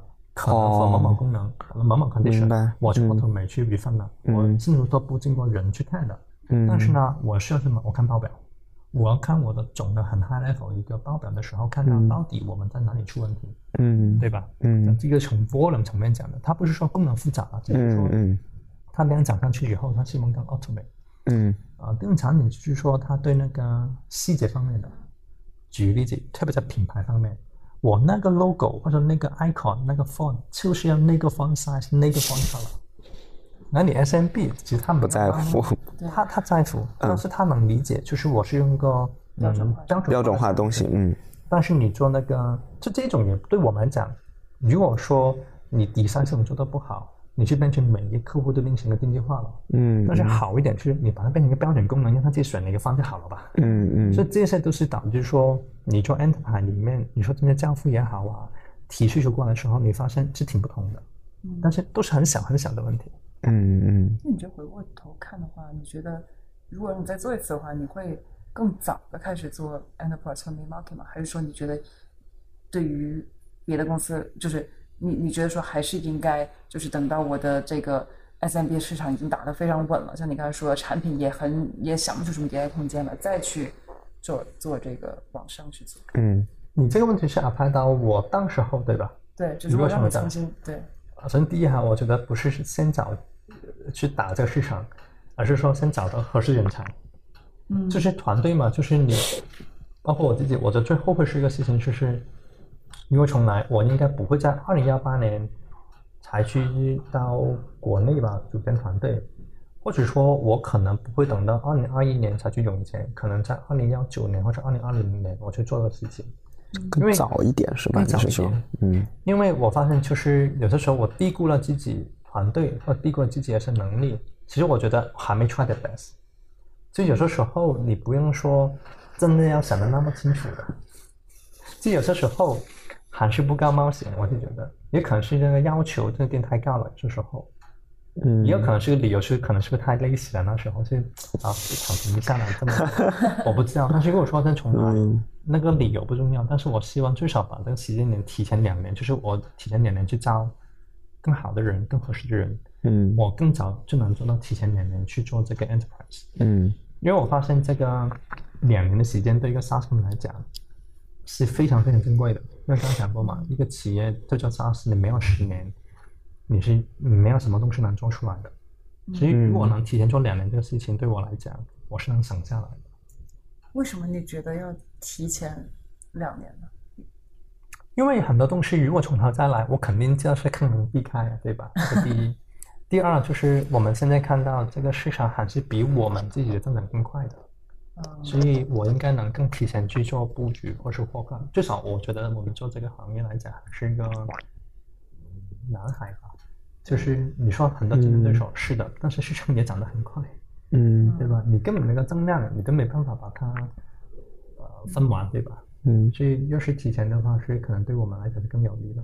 哎，这个还挺有意思，因为很多人想到电商的 SaaS，大家可能会觉得这个是已经挺拥挤的一个赛道了。为什么在、为什么在你看来这个还是个蓝海呢？啊、或者说可能你觉得市场外界的一些误解，对于这个市场的误解是什我？这么讲吧，就是呃，我很喜欢这个，我不知道这个能不能听得明白，但是我很喜欢一个 example，就是有一杯水，就是应该说吧，有个水杯，嗯，有半杯水在里面的，这个故事听过吧？就是、啊、h a l f full 或者 half empty。对，一般来说你会听到这两个版本，说我说啊叫 half full 或是 half half 那个怎么的叫半满跟跟嗯斑空。斑空对吧？嗯我会常说，但是没有想过，你可以拿一个水把它倒满它，啊，这个第三个版本对吧？嗯你会说我只要半杯水，甚至说我我叫半空杯，但是有没有想过第三版本？你可以把它变成一个全满的杯啊，你可以拿一个水把它倒满它，嗯而且你再想想，嗯你都倒满的时候，你能不能多拿那个空的杯出来，再倒两个杯把它倒满了？嗯。这个能理解吗？就是你那个饼，你以为是很小，但是没有想过把那个饼做大呢。啊，就是嗯为什么说我们需要更长的理解这个需求的时候，就是你发现原来我以为说，举例子，我用一个更贴贴近我们公司那个那个场景，就是说，我们本来以为只是服务茶包裹，就是说主管上那些品牌、嗯。呃商家，嗯。但是你没有想过，原来 marketplaces 它也需要做茶包裹的，嗯因为他要做 KYC，他要做 fraud control，甚至说他就很依赖说这个物流的跟踪来去决定这个商家能不能放款。所以是有很多的其他的场景，对，比我们之前想的电商这个场景要大很多。哎，我我就一一个包裹在身上，是等于说整个卖上一个亿呢？不是的，因为同一个包裹，原来电商他去查，买家去查，嗯平台方去查，甚至还有谁去查？那个叫做啊、payment gateway，因为 payment gateway 是支付嘛，嗯，支付方去查，嗯。而且不要忘记，物流商他自己也去查，你这很奇怪吧？嗯。因为以前我们发现，我们以前做物流的时候呢，一个包裹是从 A 那个地点直接发到 B 地点去的，但现在呢，你会发现它有很多什么叫 3PL、4PL，就是说它可能中间经过好几个不同的物流商才发到那个地方去的，嗯。所以那些物流商它也是要查对方的包裹，嗯。所以这个饼本质上你可以被做大了被做大了，就是 use case 嘛，我这样说的。我说为什么说你说好熟这个行业，而且很感受那个痛，你才就说啊，原来我好像这些地方能去做的，等于说我多拿几个水杯出来，嗯我想办法把这个问题把它解决，嗯我是能打稳它哦，那我的市场就很大。嗯所以如果你永远去看，哎，这个这么大，对啊，你那个水杯永远都是这么多的，你你不理它，那肯定这么多就把一个抢这杯水杯变成一个桶。对啊，那嗯这个嗯，哎，这个还是挺有意思的一个点，就是因为投资人嘛，总喜欢在总喜欢在企业早期的时候去衡量这个质疑市场空间对吧？市场空间，对吧？我相信其实这个大家 Teddy 可，我相信可能很你接受不了投资人，也许会问你这个问题。就在刚才你对市场空间这个描述，就你回想起来，在你刚开始创业的时候，你你觉得这个你刚才所描述这个认知，跟你刚开始创业时候对于这个市场空间的这个理解，你觉得是相似的吗？还是说是在做的过程中肯去？肯肯定做的过程里面也把这个刚刚说的认知把它打开嘛。这演员说，啊对啊，我去做很多的产品了，去查包裹呗，就是可能一年的收入是一个 million、十个 million 就很好了吧，嗯一百个 million 就很好了吧，嗯这个是肯定的，因为你的认识这么多嘛。但是你通过跟不同的人去交流，你会发现原来很多很多那个场景本来是没有的，你是能把它做出来，对吧？这个是一个过程的，不是说第一天讲清楚。所以如果那时候这么去清楚的话，我估计那时候我们融同平。中就更容易了。也包括招人嘛，就是说，如果当时候我们，包括我们现在也在不断去想办法招更优秀的人了，对吧？对产品经理啊、研发各方面的人，对吧？嗯如果我现在能把现在想的那么明白的事情，在那时候讲清楚，就好我估计招人 了。对对对，对，所以说，你看，投资人好难啊！就是在创业者自己可能都未必把那个市场想的这么大的时候，我们要试我图我不是去判断。开玩笑，我相信大部分的嗯创业者，你去问他说现在很成功的一些，嗯我估计很多，你说第一天想那么清楚吗？应该不是。是的，嗯我觉得这个，嗯，肯定是个过程。但你说有哪些特点能做到比较好成功，我觉得可能会有一点条件吧。但是我觉得第一天想的那么清楚的人真的不多的。哎，嗯。那其实正好前面我还想正好问你，前面其实你也提到那个华为的一句话，就是啊。这个、呃模糊正确。的这个正确，所以我理解其实这个市场大小就是在当年可能也算是模糊正确的一块，所以我们在试图要复盘到你觉得当时开始专业我们的听众里面肯定有很多这些早期的这个创业者嘛，就你觉得早期的时候，当你决定要做这样的事情，哪一些东西你觉得是你需要相对明确的想清楚的？哪一些其实你觉得早期是可以容忍它模糊的？啊，或者 AfterShip 当年，你现在回想看，觉得你们当时哪一些算是想清楚，哪一些其实也是可以在早期容忍的？嗯、我觉得有三个地方你要想得很清楚的，嗯叫做天时、地利、人和。嗯啊，什么意思？是说你在什么时候，在哪个地点，跟怎么样的人做什么事情，这是要想得很清楚的。嗯啊我举例子啊，很多人以为说我们做出海嘛，但说实际上我们要做出海的，因为我们第一天就在海外，而且我们很清楚是先把美国先做下来，是因为我们觉得那时候如果我们要选一个时间去做，因为时间我选不了嘛，就那时候我去做事情了。那我能选什么地点呢？我们觉得美国那时候做 SaaS 是成熟的，对吧？所以时间我改不了，因为我没办法改吧。但地点我会选择，人我会选。所以当时候我们想得很清楚，我们到底要怎么让这人，就我刚才说嘛，人才在哪，我们去哪，是当时候的。对，所以你会发现，我们把最优秀的工程师在哪里找？原来是在国内的。嗯最好那些客服的团队在哪里的？我们在印度的，因为我们对客服团队要求很重要，呃英语也好，嗯而且很受工程师背景，嗯愿意做 twenty four times seven，对吧？而且最好是已经很专业的，有大量的 supply，那印度是很好的一个一个这么一个产品。嗯所以天时地利人这东西你要想清楚，就是你的团队在哪里，你打哪个地方，你做什么产品不是很重要。自己我对我对我来讲，嗯因为产品你会改嘛，这个是天时地利人和你要想得很清楚。嗯如果很加上一个呢，我就能判断你的方向是不是对呢？我就去也见我写文章讲过嘛，就是说你会想想有哪些事情是永远不会变的，嗯也不是永远不变吧，就是你问自己，十年前你去买东西，你觉得希不希望任何地方都能买了？你现在就问自己，到十年后再问自己，你希望是不是在线上什么地方都能买？就是不仅在我自己那个 region，在当地的，而是说我只要点一个按钮，全世界任何地方的产品都能买。如果是，那就代表说你一定做过 global business。嗯嗯这些方向是根本是我法是比较好判断的，嗯而是哪一些细节的一部分呢，其实很难的。嗯就是你叫电商发展，你问自己十年前跟十年后是不是更好了？我的是的，对吧？为什么倒过来了？那么方便，对吧？所以这些你想清楚以后，用这个 methodology，你哪个东西不会变的话呢？嗯你会嗯发现很多东西能说的挺清楚。嗯嗯，嗯所以，哎，那其实刚才你提到的一点就是。出海和全球化其实是不一样的，这个可以给大家展开对，说一说。你觉得大家对于出海和全球化这两个概念最常见的误解是什么？是这样的哈，我讲出海不仅是包括说呃国内吧，我说特别是中国到海外去，其实我也包括说美国的到海外去，嗯这好理解嘛？嗯它有什么不同呢？我觉得最根本的原因是几家公司不管从组织架构到人的文化到 DNA 就非常非常不同。嗯因为你想想，如果说，嗯，可能我用中国去讲比较好的例子，因为中国大家讲中文嘛，对吧？而且没有喜区，对吧？很特殊，嗯如果你都是做这么一个的团队，这么系统的时候呢，把它放到海外去，你第一个碰到卡是什么呢？语言，嗯嗯你要从中文改成英语。嗯如果说国内现在我们招很多工程师，如果哈、我们再把英语教卡卡上去的话呢，我真不是开玩笑的，至少百分之九十五的工程师呢都卡走了，嗯对吧？这个是很很客观的条件。嗯呃，第二呢，就是说文化价值观也是很不一样的，因为你放到海外去的时候，你看你好喜剧嘛，对吧？虽然说做做产品你是不同，但是很关键是你是人，你真的愿意去 travel 吗？你真的愿意去跨喜去去沟通吗？你真的愿意接受一个文化是非常不同吗？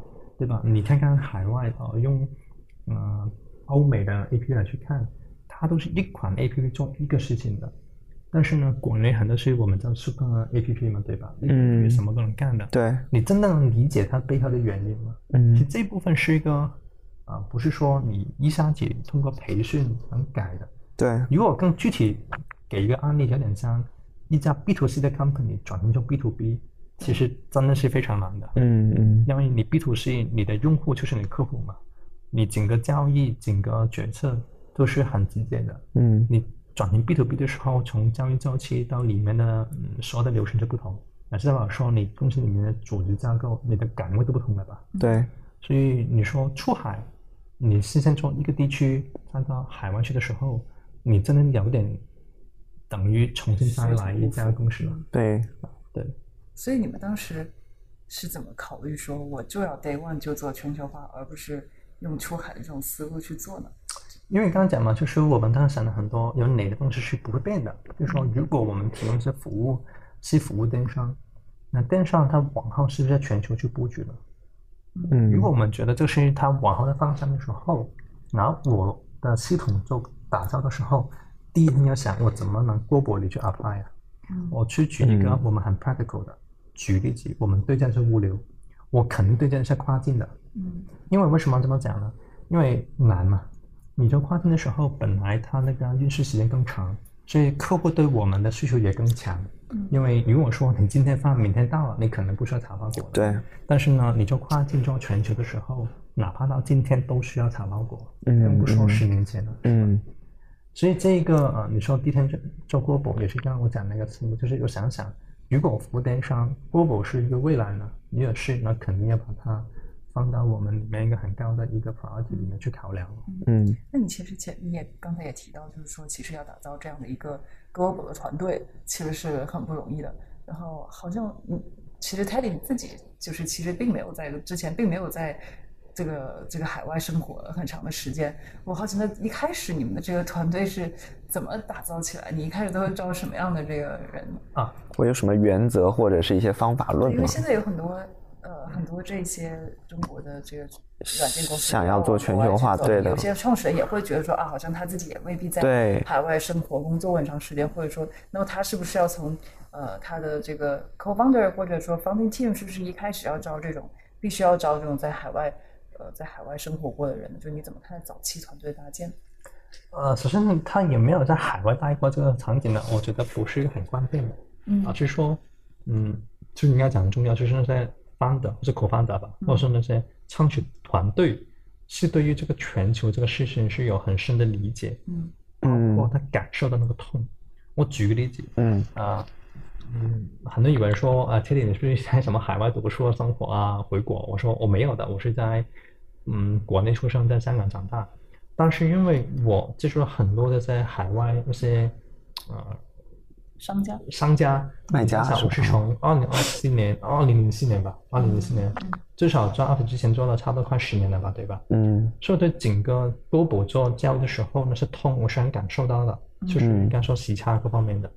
所以如果说他那些嗯东西想去做这个 global，我真觉得你那一批的 co-founder 跟那些嗯创始的 team 是真感受这个痛是很关键。其实哪怕你不是做 global 的，你做一个普通的一个本地的，我这样说的，你千万不要听到别人有痛点，你尝试解决那个痛点。嗯因为等于说你是做两次创业了，你是先找到一个对的问题，再找一个对的解决方案，hopefully 能去 scale。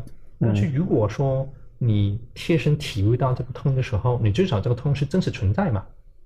嗯你只需要确保说你找到一个好的解决方案，你基本上你成功了一半了，对吧？嗯所以我觉得第一个条件就是刚刚讲的，就是那些 founder 也好，team member 也好，是不是具备这一种说真的能理解到全球这些问题，嗯对吧？嗯如果他不理解，很难去学的。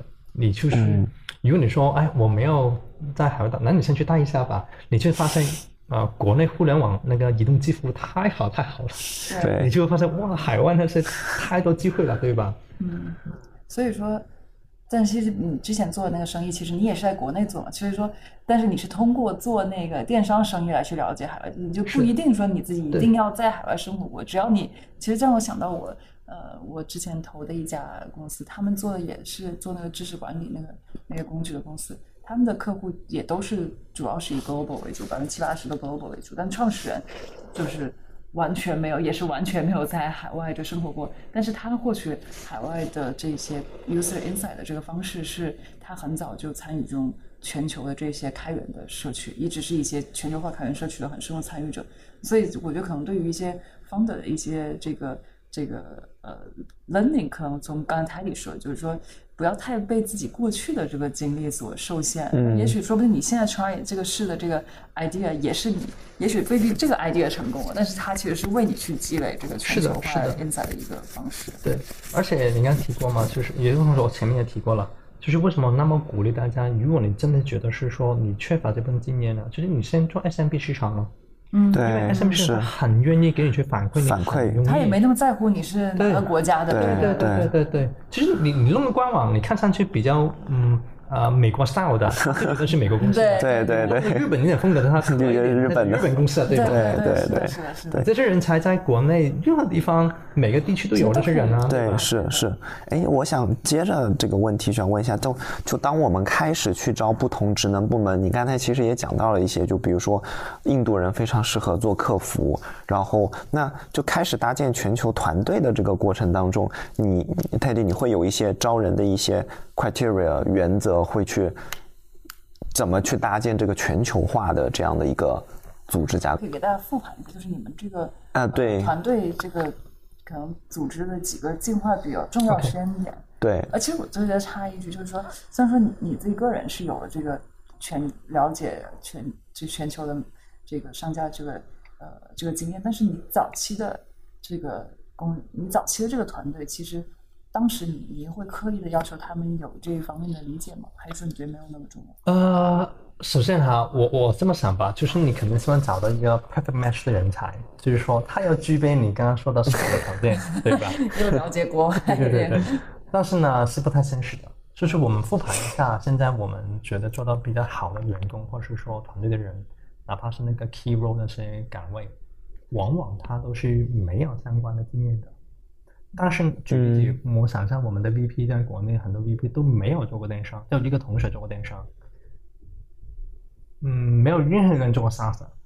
嗯，对啊，举例子，小俊我们的 CTO 对吧？他从美国过来，对是对啊，美图它是个 B to C，也不是 B to B。对对啊，那个产品绝对在国内，但它也有个海外版本的哈。是所以我觉得是更重视呃，应该说招人吧，我觉得是看几个事情。他第一，他有没有这个能力，能力这个事情是可以培养的，对吧？嗯只要他学习能够强，嗯他哪怕不懂，我也不懂做电商啊，对吧？我也不懂做商。第一天，我我我妈妈送我上来的时候，我 对吧？也自己学过来的。第二，他愿不愿意，这个很关键。就是我们这样的些人，很多是因为我们是因为做海外的，做全球的，所以加到我们公司来。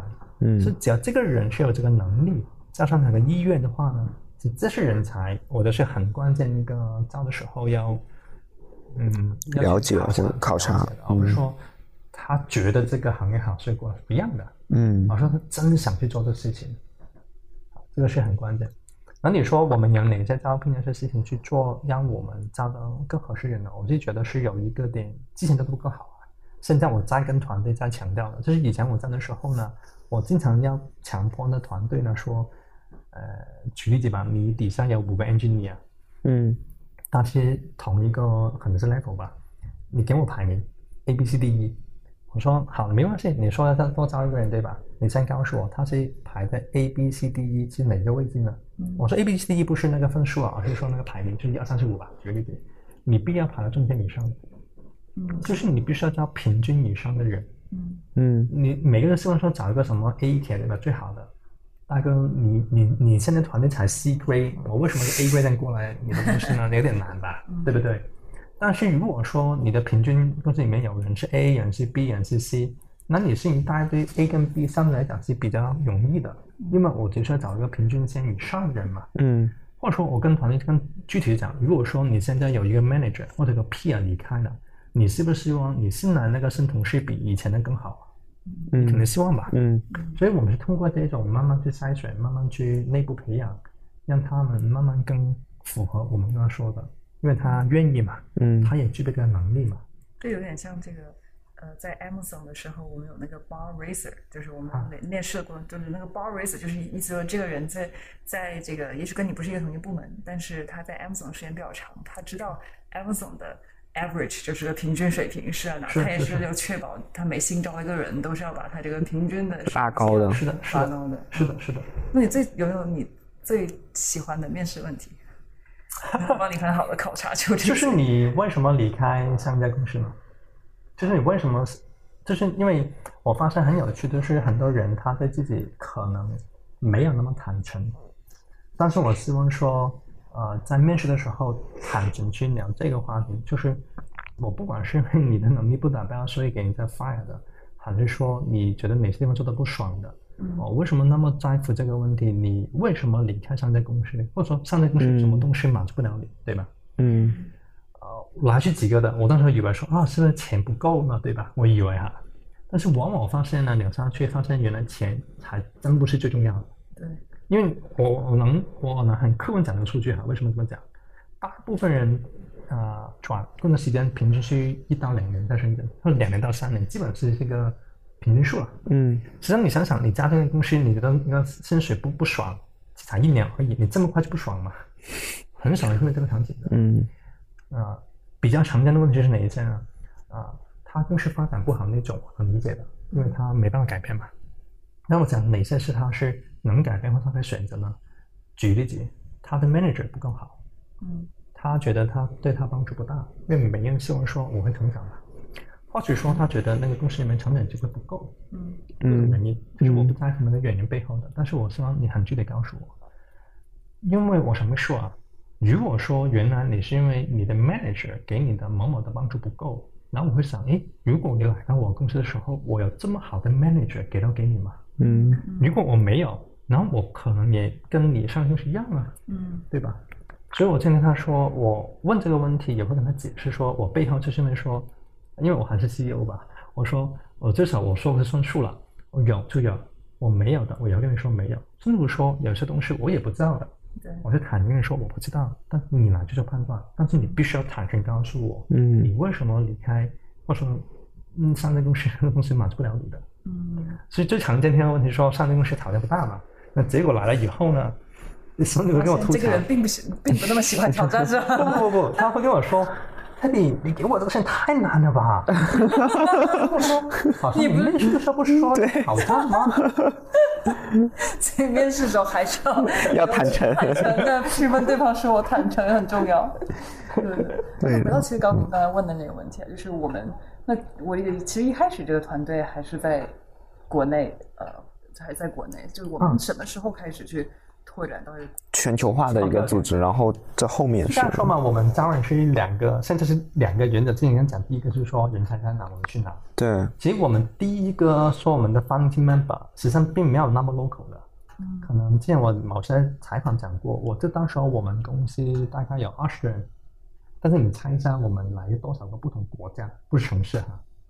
国家四五个、十个、十四个，十四个国家，十四个不同的国家，二十多个人。二十人。哦哇哦！怎么招到的？是这样的，呃，所以刚刚说嘛，很多东西是我们 plan 吗？也不是的。当然，我们希望做一个 global business，我肯定希望说，啊、团队比较国际化，嗯那当时我就想，哎，我怎么能招到国际化团队嘛？就是发现原来你是招不到的，因为我刚刚说嘛，你没有名气，对你也没有钱，对吧？对但是呢，其实巧巧因为这个原因，我们没有名气，没有人，所以当时候我们在香港组建团队的时候呢，发现一个很有趣的，就是啊、很多海外的呃、人想在香港去定居定下来，但是呢，大的公司不愿意给他做 working visa。哦，哦，然后呢，就是你们跟 Monica 讲过说，我们是挺挺会怎么讲研究规矩的公司的人，所以我们当时跟合伙人是我的 Andrew，就是我另外合伙人，我叫他 Andrew，他呢就会研究一下，哎，什么条件底下能 apply 这个 working visa，而且我们的成功率是百分之百的，因为你 working visa 它有个很明确的一个规则。你只要研究清清楚楚，你提交的文件没有什么问题，嗯嗯他为什么拒绝你呢？嗯没有理由的。嗯所以呢，当时候很多我这时候是哎，有些是病倒过来的，有个是 South Africa 过来的，南呃就是那个 Russia 俄罗斯的，印度啊，一大堆。所以但是在就正好大家 day one 就是都用英文交流，都是在香港，但是其实是很多的国籍。啊，对，其实这个也很有趣问题，就是因为呃，所说的朋友都知道了，我很多时候你会发现很奇怪，为什么我、呃、都习惯打英语给你，不是我英语特别好，而是因为在香港的时候呢，我们是学繁体中文的。对，对，打繁体中文就打个窗窗体啊，这个窗是很不一样的，而且讲跟写是不同的，对，是超级痛苦。加上因为我们当时的公司已经习惯了，因为我们什么西班牙，你不可能有一个共同语言啊，除了英语。对，所以呢，我们已经培训了五六年了，呃，都是用英语交流的。所以很多时候我在微信里面回应的时候，我都没有转过来，所以往往先发一个英语出去啊，没有办法去把它回来了，还是发出去 再补一个中文说，啊不好意思，我没有想过说要转过来。嗯对，不是说因为对方他看不懂，而是说我觉得还是尊重的。就是我我好记得我在微信里面发那么多人啊，只有一个人，他发繁体中文给我的。台湾人。不，他是这个人是也是跟啊、Monica 同一家公司之前，亚马逊嗯嗯，啊有一个啊、很好的一个我很欣赏的一个人，他我就问他说，哎，你懂那个繁体的吗？他说不懂啊，但是我知道你看繁体比较舒服。哇，好，他是个 sales 吗？不，他他他是啊、做还是个产品，啊、那个我不我忘记了什么部门，嗯他啊、亚马逊有个很有名的那个 philo 啊，那个那个那个叫做 working backward 嘛，对吧？对对，他是来去做推广这个 working backward 这一个的一个一个负责人。我一般来说，我们一般就说是在微信里面是在，因为微信也可能是海海外的人嘛，对吧？对对所以我会查查啊，有中文的，我尽可能我会打简体，啊，嗯基本打简体吧，我先打那个繁体，再传这些简体。，translation，translate，所以我说为什么我打那个中文这么慢？后面熟的人就说好吧，你直接打英语对对对就算了，那种因为我不懂拼音，所以我打打打不出来，很慢的。哦，是是是。我觉得这还挺有启发，我是觉得，像当时我们在就我在硅谷那家创业公司，我们也是十几个人，然后十几个国籍其。实这个是你怎么去尊重对方的一个很很怎么讲很 practical 的表现呢？就有点像当时候我们做电商，我在二零一四年，我很多日本客户，我好记得。嗯其实我们当时候你是他是日本人，我是要求所有同学必须要用日本语去回他，而且底下再补回原本那个英语，因为都是 Google Translate，你也知道不是很好嘛。对嗯我说好记得有一个日本人跟我说，你们太没礼貌了。我说他也不礼貌啊，都是嗨你好什么之类的对吧？因为日本语它要前面讲一大堆，尊重的，对对对对，而且是男的女的，你身份不同是不一样的。对，是的，是的，那这个也是一个很好的一个，这也是一个本在做全球化的时候本地化上会遇到的一些，很多的，就是包括挑战。挑战，就是我们呃，哪怕我们做 budgeting，举个例子，对，你做 Google 的时候呢，他们永远都是给你说一百块钱 dollar sign，我说到底这个是美元 GBP 还是人民币，差异很大吧，嗯。对吧？对对，而且他们发一个时间过来，我说能不能讲清楚是哪个时区？嗯，哎，那那现在现在这个 Aftership 大概有多少员工是在海外的？啊、我们应该有最少，我想想啊，呃，最少有三分一三分之一了。嗯三分之一，因为嗯我们全球加起来快五百个人，国内三百五嘛，嗯差不多一百五了。嗯，哎，我这里有个问题啊，就是正好想接着人才这个问题想请教 Teddy，就是你刚才讲到公司从小规模的时候，那通过一些方式，啊、刚开始没有 branding，但是也把一些人招进来了，然后到后面现在时候，你你你刚才讲到，我们开始在美国搭建团队了，可能也需要招入的是一些。呃，高管或者是高 level 的人，那这个时候，呃，是不是做了一些 branding 或做了哪些事情，其实是让我们在啊、呃这个时候正式开始做 global 团队搭建的时候，实际上是呃能够方便很多，或者是解决了刚才你讲到早期其实遇到的一些问题的。有，嗯，也是一件讲过嘛，就是我不太喜欢做 fundraising，除非真的是有帮助嘛，或者是嗯嗯鼓励其他的发导的。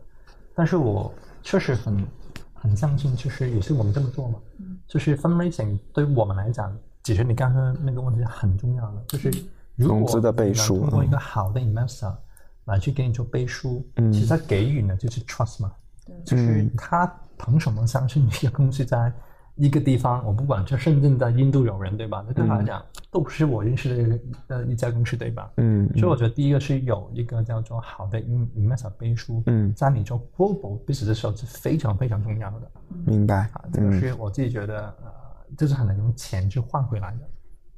第二，我认识很关键，也是个最笨的方法，就是通过时间。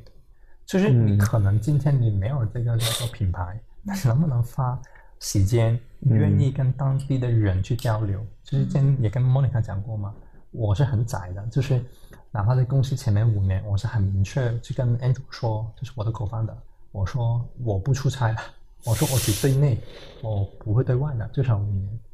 但是后面你看现在 我我也需要写什么公众号，做 podcast 啊，其实也是另外方式，通过呃这一种不同的方式来去呃增加我们的影响力，嗯我说，嗯，这也不是影响力，我就觉得是你直接更坦诚，让他看到你公司一个怎么样一个人，怎么一家公司。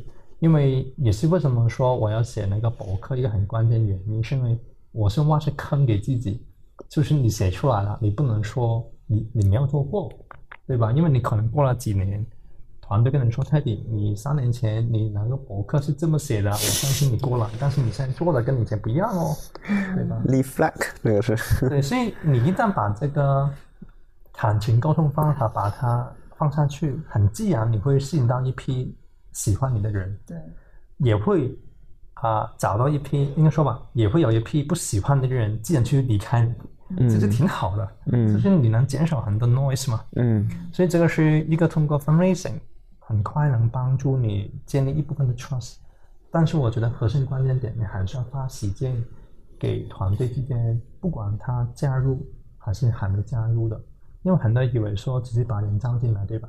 但是最难的，如果做过爸爸妈妈、父母的理解了，生小孩是很简单的，你今天晚上努力一点就有了。但是你要想过，你后面几十年怎么搞？对吧？照顾小孩跟一样嘛，对。对，我记得我们开始这个 podcast 之前，泰迪还聊到，就是说，就是让我很震惊的一点，就是你说你会跟呃几乎每一个员工都会跟他们讲述一遍你自己从小成长的一个经历，即使到了现在你们几百号人了，你还是会以小组的这种方式跟大家都分享一遍。对，这这个可以跟他分享，就为什么你觉得这个事情那么的重要？嗯，尤其是在这个你们现在有 global 的这种团队，你觉得即使不同文化背景的人，他也都能够理解你这个故事背后的一些深意吗？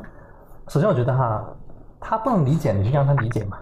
嗯，所以我我们为什么去讲嘛？嗯而且很多人以为说你做 global 的，你是不是每个地区你的管理方式，你那个叫做文化价值观是不同，对吧？但它里面有些文化确实有点不同的。嗯我们专专什么 respect 当地是文化嘛，对吧？对我举例子就是说，刚刚莫妮卡讲过，原来在深圳团队呢有中午武术这个习惯的，俺刚才开了一个笑话说，我当时这个事情对吧？就这些细节都是肯定有的，但是大的方向呢是不应该有差异的，我自己觉得。因为就是你选择朋友一个条件嘛，你不是说我选一个美国朋友的条件跟啊、呃深圳的条件跟那个呃北京的或者日本的是不同，应该不会吧？嗯所以你一定是通过这一种跟团队去交流，让他理解我是一个怎么样的人，那为什么需要让他理解我是怎么样一个人呢？因为我觉得一个文化价值观是怎么样的，你能写下来贴在墙上去都 OK 啊。什么 integrity 啊，对吧？loyalty 啊，trust 啊，你没东西讲啊，对吧？但是你说这么的 behave 是很重要的，而且，嗯，为什么我们会有这个价值观出来？这个为什么我相信很，特别我们会这么小哈，你听说五百个好像很多，但是 特别在国内来讲，我们是一个 small people 国，对吧？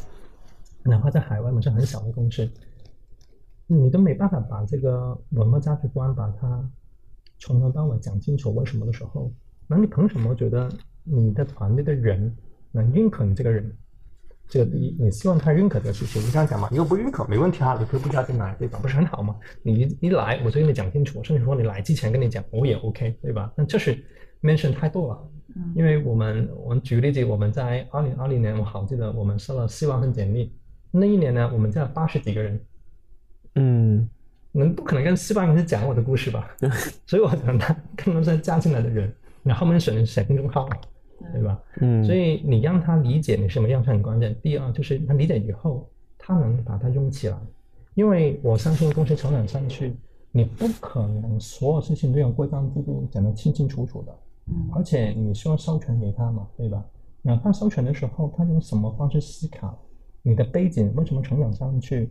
我们为什么这样说公司要做 global？其实我们很多以前做的事情，你把它讲得清清楚楚。嗯，他应该有不能说百分之百吧。嗯，至少他不能说他不知道，对吧？那就帮助他后面做很多决定的时候呢，我们不会有 surprise。嗯嗯嗯。哎，对，正好我觉得这个呃，可就是我之前就是 Teddy 就是在你的博客中有分享过很多，其实呃公司一些运营中很具体的一些事情。而且刚才我们聊了很多组织啊、文化方面的东西，其实有几个具体的这些问题，我还挺嗯，就是也想听这个 Teddy 聊一聊。就是我觉得一个是大家会。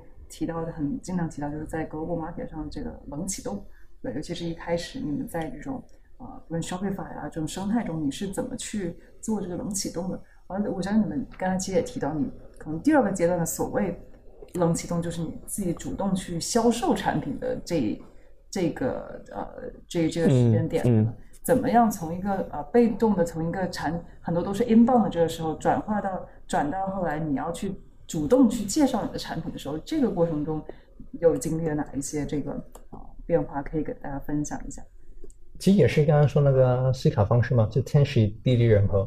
我现在教播客，我是没办法赶选时间的，嗯，但是呢，地点可以选，地点是为什么就选美国，而且是 Shopify，因为当时我们研究那圈，当时候啊，如果你正式看，我们是二零幺二年，你能找到一个做 Shopping Cart 系统。而且是 SaaS 的，基本上没有多少个。嗯。而且呢，Shopify 实际上是唯一吧，当时候它有一个比较完善的一个 App Store 生态。嗯。就是说，你需要找人，你先让他再去哪里去找工具吧。所以去 Shopify App Store 找那些人，本质上就是我们的目标群体了。嗯。等于说，如果你现在发布一个呃 mobile 的 APP，你想都不用想，肯定去 iOS 跟 Google Play 吧。嗯。肯定的。嗯。就当时候只是我们很早期，而且特别 niche，很多人没有去研究，所以我们是发现是研究过的。所以第一选好这个战场，原来是在 Shopify 那个 App Store 里面去开展。嗯。怎么是能启动呢？就是我们。我们是这么去做的哈，就是我们先鼓励大家说，啊，你不要想那么大，你先放上去，你先看有没有人去用你的。那你用你之前也不要想它什么好不好评，对吧？你先看看有没有去安装，嗯，对吧？嗯，所以一步步来了。举个例子，你能启动的时候，你先看看有没有去找你嘛，找到以后有没有去安装，安装以后有没有把它用起来，嗯，用完以后它有没有留下来。其能启动的事情真的没有那么难的，因为你说是第一个用户吧，先不说他是客户，嗯，因为客户还要付费嘛。如果你连用户都没有，就代表说很多事情是启动不了的，有可能是选错地方，有可能你的问题根本不是个问题，对吧？所以能启动这个事情，往往很多讲太太复杂了。我跟同学说，just do it，你你放上去，客户就知道你是不是真的假的。嗯嗯，那你怎么让客户在 Shopify 的这个 App Store 里边也有？呃，是因为当时 Shopify 这个 App Store 的产品还比较少嘛？那如果现在上面已经有上千上万个产品了，这个时候怎么去这个 OK 脱颖而出。其实这个也是很多的误区啊，就是说，举例子哈，你当然说，当时候我们那个叫做啊竞争对手没有这么多，所以甚至乎说我们是唯一的，嗯对吧？所以如果只需要在那个场景底下，举例子 Shopify App Store，它很自然会找到我。但实际上呢，一个 B 端采购的时候呢，我不知道大家有没有这个习惯，如果都是在企业里面做做 procurement 的，嗯，你如果要找一个商务系统，你肯定不会用一家吧？比较，你肯定比较的，就是嗯如果那个店铺，除非它几百家就没办法了，但现在也没有那么 crowd 嘛。对，它当然有一部分好像 tech market 那部分是很 crowd 的，已经很多很多了。但是你说茶包裹你也不多，现在你除了我们能找很多这样吗？也也不多，对吧？嗯是有，所以很自然，你有 A、B、C 三家，这肯定找，他都会尝试的。所以你选对一个地点是远比说，就现在说努力嘛，对吧？努力跟选择，选择比 努力重大太多了。其实我们很多 A P P 有些时候上的时候都是空壳，就是很简单很简单功能。对因为我就好像刚才说，他会找我吗？而且他找到我吗？就是我们要 test 那个场景是是不是存在吗？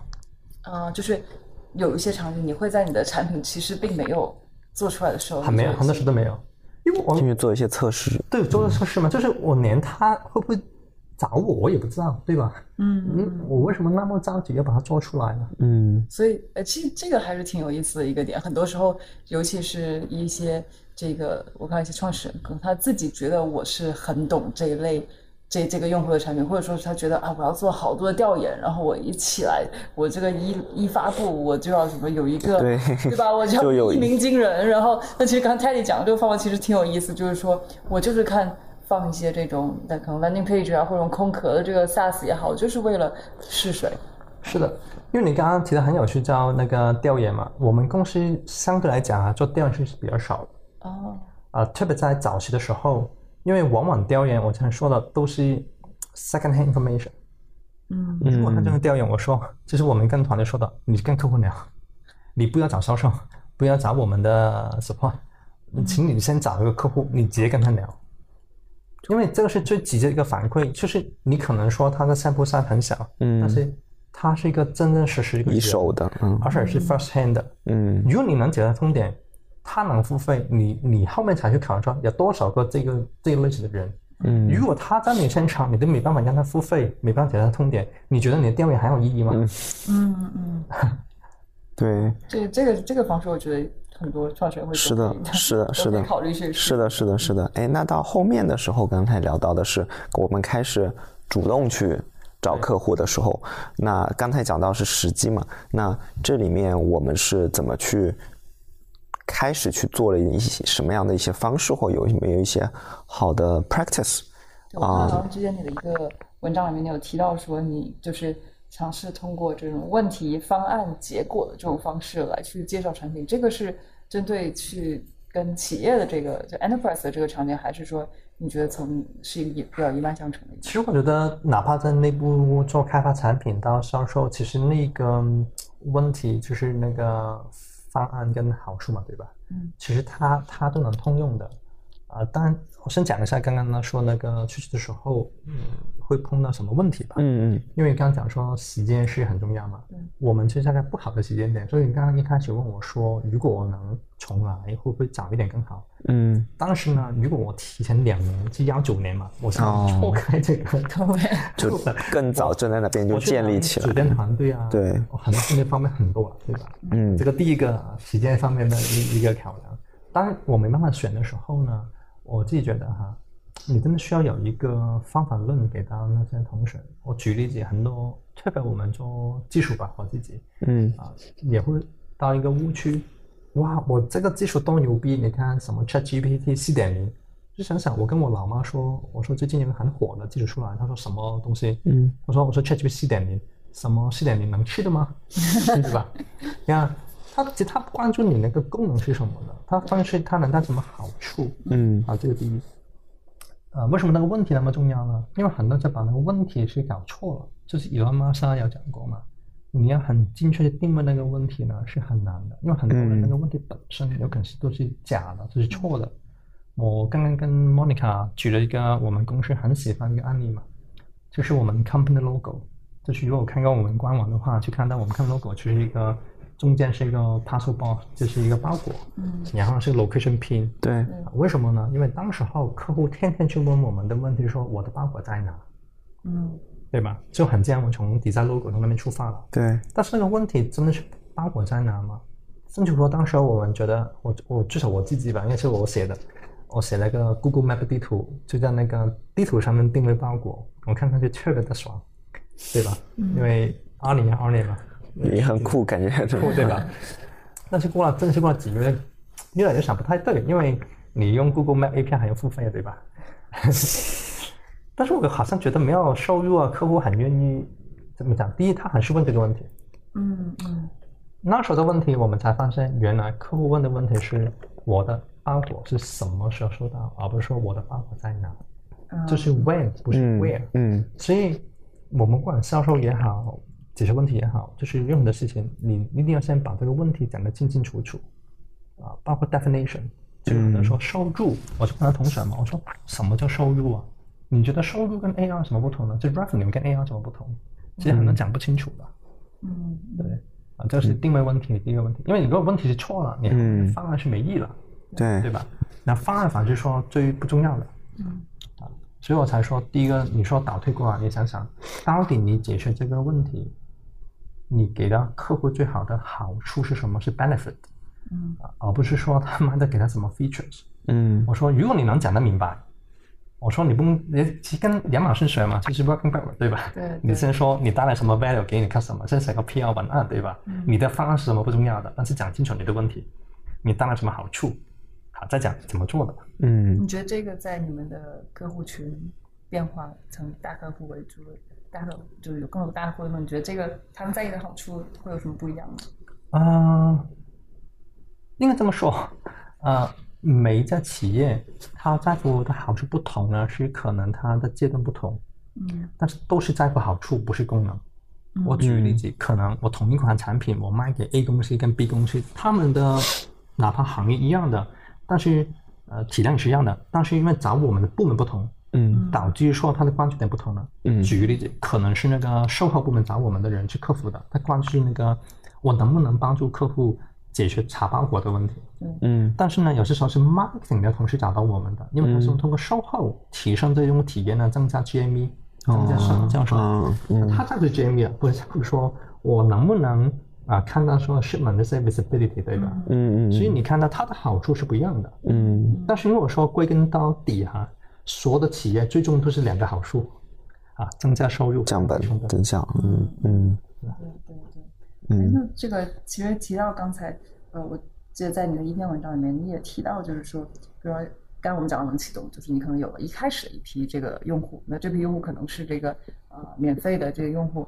我觉得你在一篇文章里面提到说，不要害怕收费，要盈利，呃，甚至要优于增长。所以这一课可以跟大家分享，这个 AfterShip 是从什么时候开始收费的？你们的这个收费的呃策略定价经历过哪些变化？或者说你从开始收费了以后，有哪一些让你呃你觉得有哪一些 learning？OK，呃，首先我想那个说，就是那个结论嘛，就是说不要害怕收费，是因为我们经理跟我刚刚说，的各种各样的坑都做过了，嗯才发现还是早点收费比较好的嗯。我先讲个结论吧，因为只有真正付费给你的人才是你你的客户，嗯，他没有付费呢，你都不知道他是薅羊毛的，怎么样的，对吧？对，这个薅羊毛有有用错嘛？因为这个是最近学的，我在小红书。没没没没错，是完全 对的。啊，所以我觉得这个很关键，就是你真的用脚来去投票呢，还是的，你要还用钱去投票，我觉得很关键。嗯啊这个第一。然后我们进入哪个阶段呢？刚刚说的，就是我们很 lucky，一开始的时候是因为知道吗？那个客户要求我要求你们我傻傻的对听他讲，对才去做的。嗯刚讲过哪些收费模型改变呢？是有的，其实很多人以为说，应该说吧，他很很很纠结说，到底我是不是个 SaaS，我是不是个 subscription？结果说你没有想那么复杂，因为讲到底是客户怎么付费给你而已，对吧？嗯但重点是你真正卖服务给他、卖产品给他，才是一个 SaaS 最最最大的不同。嗯因为你卖产品等于说我卖一个啊嗯那个 TD 给你对吧？你回家了，你能做 installment 啊？那 installment 算 subscription 吗对吧？但问题是你们要服务给他，对吧？他只是改变了一个 payment terms 而已。嗯所以对我来讲，你怎么去收费？是按按量收费，按 usage 收费，按 number of user 收费，我这跟你的产品形态是很不同，也是不同的，甚至说你可以结合起来的。里面我们都有做过，包括我们现在产品吧，实际上很多收费模型都有。为什么呢？我们有几个大原则。嗯我自己觉得哈，你怎么去收呢？有一个很关键的就是，你最好你想去把你的利益跟客户利益捆绑在一起。嗯所以为什么你那么在乎它的问题是什么，带给的好处是什么？举个例子，我们发现就是商家都希望增加订单，嗯所以呢，我们很多产品都是按照我们商家的订单数量去收费。嗯你只要订单涨上去了，自然我们的收入也增加。嗯反过来说，如果我没办法增加它这个订单数量，它的订单也减少，那我的收入也减少。嗯我觉得这个是第一个很关键的，你尽可能把你的利益跟客户利益捆绑在一起。嗯，我甚至跟员工是一样的，对吧？对，公司做得好，你是多多一这个应该比较好理解。反而要说的就是你选哪些指标，你就很很在乎你的产品形态了。因为刚刚说的，取决于某些产品，它就不能卖给很大很大的 enterprise。那等于说，你有可能这款产品你去当某个天花板，对，因为你确实没办法通过说啊、按那个指标不断收上去的，嗯，对吧？那你必须意识到这个问题，然后你就在不同阶段的时候，你要做调整了。然后我们自己调整很多的，我们有些产品是刚刚讲过嘛，按订单收费，我们有些产品呢是按那个叫做 usage，你真的是嗯用多少给多少的。嗯为什么？因为没有办法去 forecast volume，那是被动的，嗯啊，商家自己也没办法判断。有一些呢，我们是按照 number of user，就是多少个用户、多少商家啊，不是他们多少员工吧，应该这么说，嗯拿去收费的。所以这一部分都是有，但是你嗯说总结来说，你提前收费最好的，你很快去 verify 嘛。第二，你把你的利益跟那个呃用户，就是你的客户绑定在一起。嗯第三，最好你要正在看你的产品形态是不是合适按我不管哪个维度的。我反而觉得不要太纠结，它是预付费、后付费、年付费的。嗯我之前曾出讲过有个文章嘛，我说 SaaS 不是最好的名字，应该叫 RAAS，这就 Result as a Service。最理想怎么收费呢？如果我告诉你，你用我这个工具，你不用管我工具干嘛的，你给我一块钱，我 guarantee 给你十块钱回报。对，没有我不付费，不用收费的。ROI as a service。你你觉得你这个你缺客户吗？对对对。对，是是是，就刚才也想谈谈到，我们前面也提到，就是这个多产品这一块，因为很多人可能知道 AfterShip 就是你说的插包裹 这个，但是你刚才反复提到，其实你们有很多好几个其他的这个产品，所以可以给大家简单介绍一下你们现在的一个这个产品的呃矩阵是怎么样的，然后对，然后现在比如说呃你们是怎么样去做这个取舍，呃什么是我该做，什么是什么是不做的，啊，首先这样哈，我们第一天做这个啊的时的时候呢，其实并不是说只做一款产品的，嗯所以我们不是说中间突然改变我们这个想法，说要多做多产品也好啊，产品经理也好，只是说，嗯，我刚才讲过嘛，我还是比较专注的人，就是我希望先把一个先做好。就当时候呢，我们先按照整个，嗯，不是往下通点吧，我们先把整个我们的客户整个生命周期会经历过什么的事情。我之前举个例子的，可能说我哪怕把东西放到线上线下也 OK。我举个例子，你现在啊、觉得有点肚子饿了，对吧？嗯你可能有 aware 到我很饿了，那你会要去判断我到底要去点外卖了还是做菜，对吧？嗯可能最终你点了某某餐厅，或者去某某餐厅吃了，坐下来，吃完以后你很喜欢，你会变成了会员，对吧？甚至说告诉你的朋友发朋友圈说这个餐厅挺挺好，挺棒的，然后再回去购物，呃，再去回去呃呃购物，或者再去关顾它，对吧？你整个不管放在线上线下，十年前、现在、未来都是这么一个一个旅旅一个一个 journey 吧，我们对 customer，journey，对对，那我怎么做呢？到时候我们就把整个电商的 journey 把它画出来，从售前、售后，售后的可能说从查包裹到发货、退货、评论、推广，我不知道，全部挪出来，然后再看哪一线是我能做的。你刚讲嘛，我能不能做很关键的。嗯就是我发现这太难了，就是我连怎么做都不知道。先不说能不能，我连怎么做都不知道，我怎么去启动它呢？对吧？我学也很难，而且那个呃门槛太高了。举例子，你做 payment 太难了吧？你之前拿牌照可能要搞，我不知道搞多少年，嗯是吧？所以我们先把这个东西先捋清楚。然后就刚刚回到你的问题，我怎么做取舍？我先找一些我觉得我是能做的，我先不说，我先不管它多大嘛，因为我最终要把它做完的，嗯只是先后的问题，只是没想过说那么久。所以呢，嗯我当时先想清楚，先从这个茶包裹开始。因为所以也是为什么我们第一开始想这个公司名字想 After Ship，、嗯是因为我们就觉得 tracking 这部分是我们最擅长的，嗯也是最容易去启动去做的。但它有点难处吧，嗯但是我觉得这个对我们来讲是一个很很很 make sense 的一个一个事情。嗯所以我们从茶包裹开始，从收到货，我们很自然后面去退货了。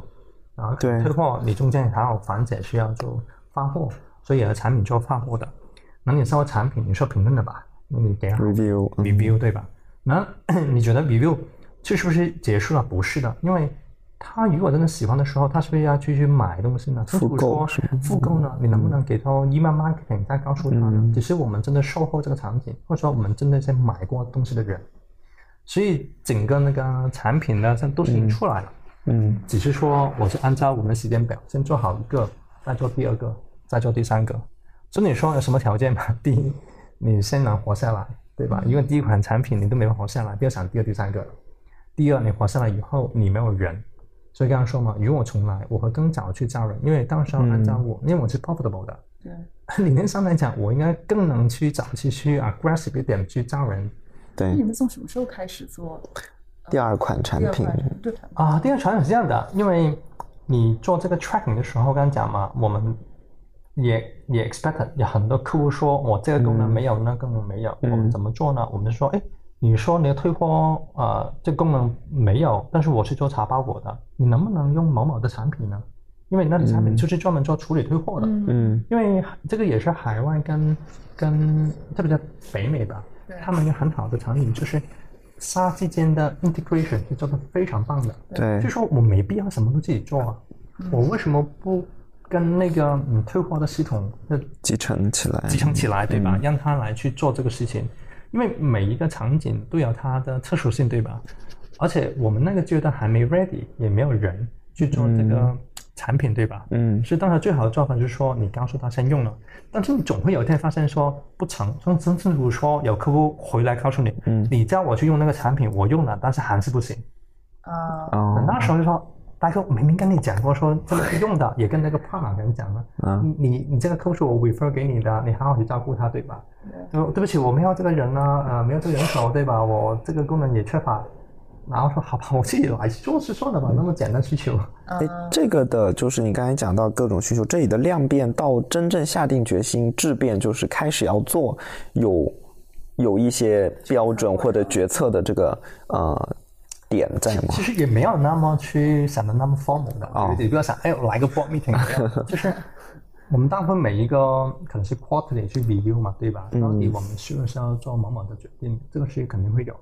嗯那当时为什么去做呢？第一就是说，我们觉得 tracking 那部分我们能做的，好像都已经能做了，差不多了至少不是给客户推去走说，哎你这个功能缺的，那个功能缺了，对吧？对，啊，这个是很重要的信号。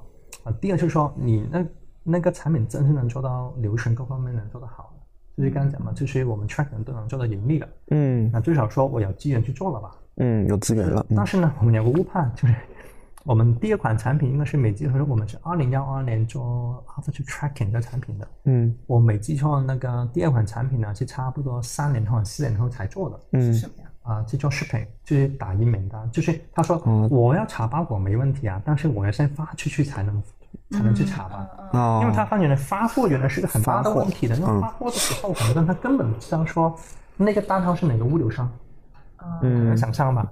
因为原来很多商家不是自己发货的，是第三方，嗯。所以他根本不知道是原来是哪个物流商的。嗯。而且他发货有问题，不管地址填错了，各方面都有，所以我查包裹帮助不了他，嗯。我只能从源头去帮助他，懂，怎么让他订单啊下订单以后，那叫 after pay 吧，我们叫做 after payment，有这个名字 after payment 时候开始，因为从开始里约开始，嗯就当时我们做这 shipping，但是我们当时有个误判，就是说，好吧，tracking，举例子哈，因为难难度是一，那你 shipping 我算它二吧，结果啊说下来至少算它十倍。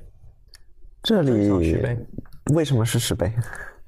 我先讲一下为什么我说是十倍哈。嗯啊，我们是 after ship tracking 呢，大概能 support 超过一千家物流商，嗯但是我们 shipping 哪怕到今天哈，才继续不到一百家，应该是六十几家吧。嗯，为什么呢？因为 tracking 呢，它是第一，它的输入很简单的，就是物流商跟单号嘛，嗯可能还有一部分的计算吧。嗯但是 shipping 是非常非常不同。首先，第一，它不能错的，嗯因为如果你那个地址填错了，或者说你你你你你塞错电话号码也好，填错某个地方也好，你根本是对那个商家对那个呃那个客户的损害很大。嗯你对系统的稳定性要求很强。你举例，你说真的查包裹哈，举例我们系统也有问题的那天呢，对吧？对然后五分钟查不了包裹，你不会死吧？对，但是如果说现在电商它在上去不了是吧？他五分钟打一个的名单，整个仓库的人都砍你了。那你对整个团队的售后，就不是说好有工程师有工程师来，你就回邮件了那一种了。嗯所以那时候我才发现，这也是我们为什么转第二个团队做 technical support 嘛。我们在印度，就是那时候开始才发现原来不行。哦，你做视频，你真的需要有个 dedicated 的人，明白。而不是说一个 part time 的，或者说我能选一个时间段，反正二十小时以内去回他就 OK。嗯就嗯很多这些不能说做产品本身呢，就聊到说怎么交付啊，给他怎么去运营，怎么去维护，嗯技术上包括 liability 对吧？很不一样。嗯但比如说你们有看到这个新的需求以后，你们是怎么去决定说，哎，我是作为我产品里面的一个 feature，还是说我要单独做一个产品出来？而这种多产品跟前面你提到的这种你所希望的更加一致、有一致性这个产品矩阵，这里边又是怎样的一个关系？OK，呃，这个是很好的问题啊。为什么这么讲呢？因为如果真的关注过我们公司的人，发现其实我们以前每一款产品呢，它有自己独立的 domain，嗯独立的名字，甚至独立系统的。对，因为刚刚讲过嘛，我们用 aftershop.com 来做 tracking，放了五年，然后现在后面五年我做五款产品，很自然。如果我从 Replicate 角度啊，肯定每一款产品独立系统、独立的域名，说独立是最最最好嘛，对，因为它没有 dependency，嗯嗯，它它它不是 couple 在一起嘛。这个从一个技术角度上是这么讲的。第二也是回答的问题，我也不知道。所以呢，最好方式是说，既然不知道时候，如果我能把功能加到现有产品去，我就加了。但是如果说你对那个改造是很大，没关系，你弄个新产品出来，对吧？有点像打印免单这个事情，打印免单就是它是挺独立的，对，而且我我不加到 tracking 里面去也行。但是如果说改我现有的 API 呢，对我现在用户影响很大嘛。嗯。所以当时说，我们就把它那个叫 Shipping，其实我们那个名字叫我很喜欢的叫 Postman，P O F P O S T M E N 啊，不是 M A N 啊，M A N 是个很好的，是对对对对，差一对对对对，我们差一个 card，但是我们是 M E N dot com，嗯。我很喜欢的，因为它是邮差嘛，给你是说，对对。对，那但是就是它放在同一个产品里边，它有好处，就是你可以直接用你原来产品的这个用户群嘛。是，但是也是刚刚说嘛，我们也不知道到底这个 MVP 或者说这个 Postman 是存在啊，啊只是客户对刚刚跟我讲的，我们希望说尽可能把那个品牌还能是拆开。嗯当然你现在回头去问我说这是好的决定呢，我能告诉你是不好的。要不然我们现在也不会把做 rebranding 全部把它放在一起，因为你把它分开有什么问题呢？客户很难感知到说原来它是嗯一个体系。一个体系，而且我自己觉得有点低估当时候我们的能力。其实我们的品牌 branding 还是挺不错的。嗯我举个例子，嗯呃，苹果哈，我是开玩笑的，苹果随便出款产品都能卖是爆款的，对吧？对 呃，Tesla 它卖任何的 accessory 都能卖到 sold out 的，对吧？嗯啊、LVMH 甚至说呢，随便卖的东西还要他们加两个零，还要去排队的，对吧？嗯实际上我们低估了我们的品牌的能力。当时我们以为说，我举个例子哈，不是说我们这个程度，就打个比方，我们 After Tracking 这个核心产品是一百分的，或或者是一百个单位吧。如果我就拿个三十分产品出来去卖，会造成我们这个 After 这个品牌受伤害，因为客户觉得你就是应该一百分啊，你不应该是啊一百分的吗？对吧？嗯但是巧巧了，结果了，至少我们的经验啊，我不可能讲是不是的。原来你有一个一百分的品牌的时候，你有个三十分产品呢，客户觉得你至少是五十分的。对的，是的，对，低估了这个 branding 的效应。所以我们在过去两年有一个很大很大的 mistake，就是说的，嗯，我们把这个 rebranding 的事情拆得太开太开了，太 independent，嗯。所以你差不多两年多两年多吧，现在。嗯就把我们这个 branding 全部统一从 Aftership 这个体系了。嗯那客户看啊，Aftership 我知道你是做那个 e-commerce enablement 的，啊你有售前售后的啊，现在开始有客户知道这个事情了。嗯哎，那这个我觉得挺有意思，就是你把它就感觉是分久必合的一个重新整合在一起的这个过程中，你觉得有哪一些你意想不到的一些呃困难吗？而且我觉得你刚才提到的是从可能 marketing branding 角度，你觉得在产品的层面也需要怎样的一些可能改动？我觉得是两部分吧，一是正是产品维度的，嗯第二是团队是人的。啊，嗯我先讲产品吧，这个用比较好去理解，因为产品呢，你到时候 set up 的时候就完全独立嘛。对，你想要从很 practical 的，因为我们我们都是工程师哈，你从你怎么去改你的 domain、你的 namespace，你乱七八糟搞一大堆，已经搞死你了，对吧？嗯从用户用户的交互到怎么分工，因为你毕竟变成一个一个体系了嘛，对吧？到底 UI 是按照你这个产品呢，还是哦我这个产品呢？对，这个也不是吵架，就是因为你的场景是不一样的时候，你的 UI 交互是不一样的。对，对，那这是很客观说需要挺长时间磨合，而且不要忘记他们这个阶段差异太远了。嗯有是比较最成熟的十几年，呃十一年嘛，我们 up tracking，那产品才刚出来两三年，嗯，那中间的差异太远了，他们要达成这个同等的 quality，等于刚才说的那些细节对吧？我们去扣啊，我的合伙人 Andrew 很厉害的，经常在 Spring Review 的时候，他会看，哎看上去你这个按钮那个 color 不太对，我说不是红的吗？我在想，然后这里差两个 pixel，哇，这么真的，Andrew 是设计师出身啊，不是他是个很关注细节的人，就是哦这么敏锐，非常配合他，对、嗯他对这个靠这个细节做得非常非常好。嗯所以你想想这个产品层面的，我先不说人，嗯这个是本来就是一个很巨大的工呃挑战吧。嗯所以呃，但是你一旦做成很好体验也，我很喜欢用案例嘛，哪些比较好的案例？你看 Google 产品就是最有名的，就是 Google 啊、Workspace 对吧？对你用它的 Google Slide、Google 是 Google Doc 啊、Google Login、YouTube 嗯整个体系做得非常非常好的。对，啊、反面教材就是 Salesforce，就是每一款产品都很不一样。很不一样的，是销售成本很高。所以你们整合了多少个产品啊？我们现在算是 UI 层面来讲，八部分的整合吧，八部分，你现在总共多少个？呃，超过十款产品。超过十款产品，嗯。那这个整合起来的确是难度很大的一个。对对对，哎，我这里想请教一下，就是说你刚才讲到，其实因为 AfterShip 其实做了，呃，Ship 本身是做了一个十年的产品嘛对，所以它的 UI 这些的话，它其实已经，呃，就是。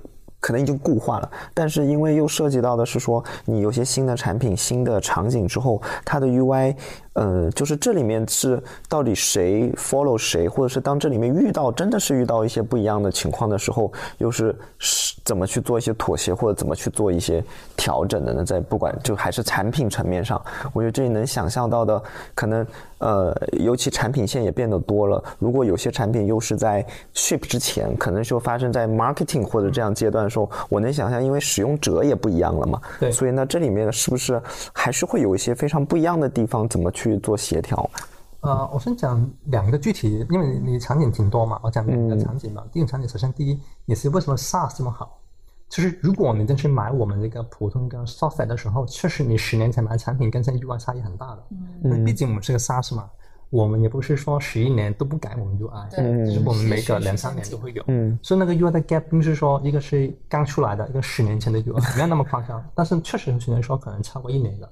因为你的 UI component 啊，很多代码的 library 可能确实不兼容，哪怕你看上去一样啊，甚至乎说，嗯。反正这是啊比较大的挑战啊，这个第一点哈，嗯、并没有那么那么大，是 UI 层面的，嗯。啊是哪一些呢？UX，就是说举个例子啊，以前我们说它输入框你别填的可能是有个 star 在旁边的，但是另外产品是反过来，因为它的地方很多，它是 optional 它就给它 star，直接是 UX 反而是最最痛苦的，因嗯为你影响用户的 expectation 嘛，嗯。特别是工具类型对吧嗯？我是很熟悉的。啊。这个第一个我觉得是一个嗯难难点吧，我是个问题吧。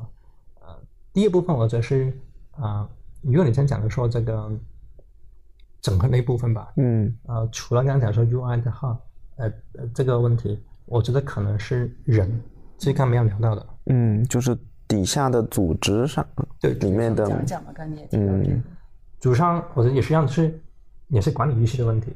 就是成熟的产品，相对来讲团队也是比较久的，嗯所以他对很多理所当然的事情就觉得啊，这不是很应该吗？你为什么不理解呢？对吧？嗯就是因为之前每个产品是独立决策的。对对对。然后呢，当你现在是合在一起，会发现，哎，原来不是的，产品它在不同阶段，它的人才的密度到它的成熟度，也包括管理沟通，对吧？它是不一样的。嗯对吧？而且特别它在售前售后的场景更不同了，嗯，所以他怎么理解对方的？我不是说他团队利益啊，是客户的利益。因为我举例子，可能售后，我举例讲对，可能售后的产品更集中在于怎么解决效率的问题、成本的问题。嗯，售前产品可能真正增加 GMV 的问题，那本质上有正是有冲突的，对，因为你要增加 GMV，你会对用户体验带来影响的，有可能。但是你要解决这个效率的问题，你肯定就越简单越好，不要那么弹窗，对吧？不要给我看那么多广告之类的，对吧？怎么推广，对吧？对，就是团队里面的人是不是有这个理解？而且刚刚说的，就是因为你不仅是做产品本身嘛，而是做事情的方式，对对吧？因为之前是独立的，嗯相对独立吧，那么说。你包括你的团队做到哪里去也是很大的问题，对吧？因为以前如果说是独立的话还好吧，你一个团队反正同一层楼都 OK。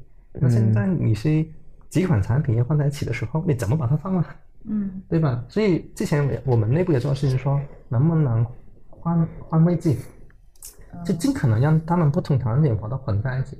甚至乎说，我们从公司福利出发吧，啊、我们给他们一些员工的福利的时候，你做 team building，但是我加个条件，你必须是 cross team 的。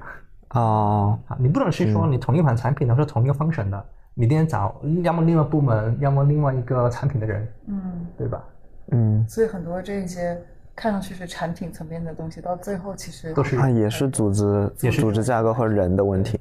哎，我还能再问一个问题，就是说，你刚才讲到的是，我们其实近期因为意识看到，其实 AfterShip 的 branding 其实比较比你想象中的要强，所以其实那做了一些可能三十分、四十分的产品，在用户看过来其实是呃五十分、六十分，但这种的话会不会成为就是呃我们产品团队就有可能会让我们产品团队就会。把要求可能放低了，或者是说，就他们会觉得，那这样的话，我做一是不是就其实做一个不太好的、不那么五六十分及格的产品，其实也可以 ship 出去，因为我们有了这样的 branding，会遇到会遇到这样的问题，或您思考过这个这个问题吗？我去个卫生间。好，啊、有，真的是有的。我可能会担心未来可能会出现这样的问题。是确实会有的。为什么呢？他会觉得，特别是能，如果说一款产品是纯能启动，对你确实你这个差异没有那么夸张。对但实际上我们现在后面很多新产品，它并不是完全能启动的，因为我们是有一定的用户技术，对一定用户品牌，对，有点像我只要放上去，说的难听点，哪怕三十分也有用户付费的，我挺肯定的。嗯嗯问题是多跟少而已。嗯但是呢，我们必须跟团长们很清楚的，什么叫 natural growth，就是说你哪怕躺平，你都会有的，而且那是不是你你对争取过来的？是这个很关键，就对管理它预期。第二，另外产品一百分，它也不是躺在哪里啊，它也需要往一百一十分、一百二十分上靠啊。嗯你你个产品成熟了，它往上走，实际上要比三十分往上走更容易的。你去问我，嗯因为它更具体嘛，嗯嗯它更成熟嘛，嗯它从研发周期、产品需求、团队的沟通、协同、效率，理论上讲应该比一个新的产品更成熟的。嗯嗯，当你到某个程度也会反过来，因为人增加了，可能项目下降，对吧？对对但至少有个阶段，你不是说现在一百分，我把你拿了什么好处，让你从上升点五十分，我是躺那边，那一百分那个也会涨到一百二啊。所以他也会变相的提高这个三四分产品的他对自己的要求。就是你今天三十分，可能你放在明天去看，对不起，可能要二十只有二十分了，所以你也不能这样躺着。明白，明白。哎，还有一个问题也是关于多产品线，你刚才讲到了，就是从 After Ship 开始，呃，可能我们先做了面单，然后往后做的话，可能是围绕着呃这个 Ship 的后链路开始做这个可能 Review 啊，到后面，对然后但是现在有十几款产品了，那是不是说我们开始逐渐的也可能会向 Ship 之前的链路去开始延展了？那么这里面有没有一个选择的过程呢？或者是再往后的话，这个多产品的战略，我们有一个可能有一个思考的框架去怎么再去拓展。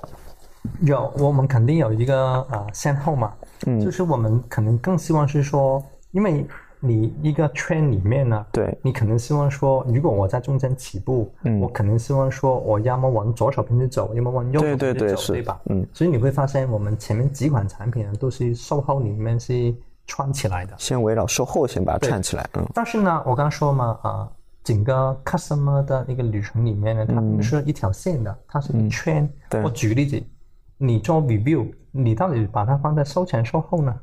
你为什么觉得 review 是售后呢，而不是售前呢？嗯因为我也能通过 view 啦去拉新呢。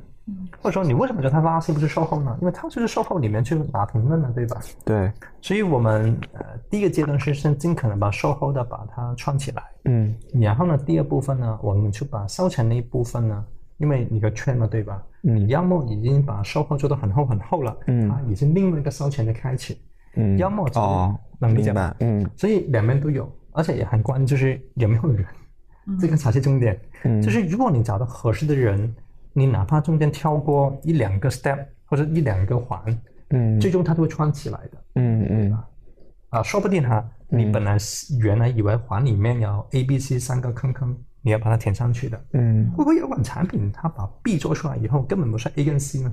嗯，也有这个就可能会把更多的通路打通了，因为我们要简单嘛，好像说了，听上去很多十几款产品，我能把它简单，对吧？嗯像这部分肯定会把它简化的，因为嗯，好像说你什么叫一个功能，什么什么产品，其实你可以随便你说啊，对吧？我会发，我会说查包裹是一个功能，嗯也能说查啊、物流里面把它拆成两部分，对吧？我查查那个啊、cargo 跟那个航空吧，这个 freight 那些是是是一个一个产品包裹，嗯你能把它小包是一个包裹，查快递是一个产品，对吧？我全部把它成一个小产品嘛。嗯嗯那问题是你怎么去做嘛？如果我们最后做上去，应该最理想啊，其实你用了一款产品呢，你的感觉，嗯嗯，其实你为什么数多少款产多少款产品呢？你是不需要的。嗯嗯我也不跟你数多少个的功能，我刚刚讲嘛，我到底给你带来什么好处？嗯你给我多少钱？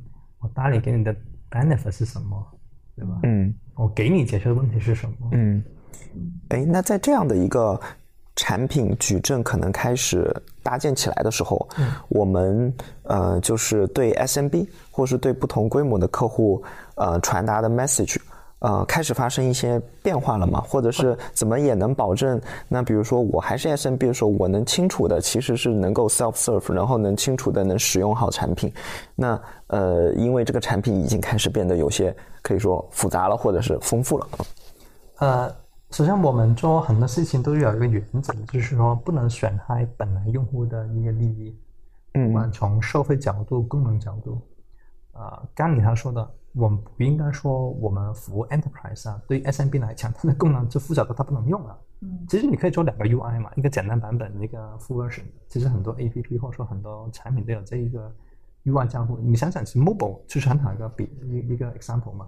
你用很多 mobile 的 APP，mobile version 跟 desktop 版本就是两个 version 啊。嗯嗯其实我们也通过这一种的 UI 交互来去解决的。啊 OK 第二，你想想，其实他做 SMB 没有付费，其实你没必要给他用那么复杂功能，嗯。其实你你也不想给他用啊，实际上对。他也是要用不了。嗯。所以还是回到那个老问题，你到底服务他是谁？你给他解决什么的问题？你给他什么好处？啊，如果说哈、嗯。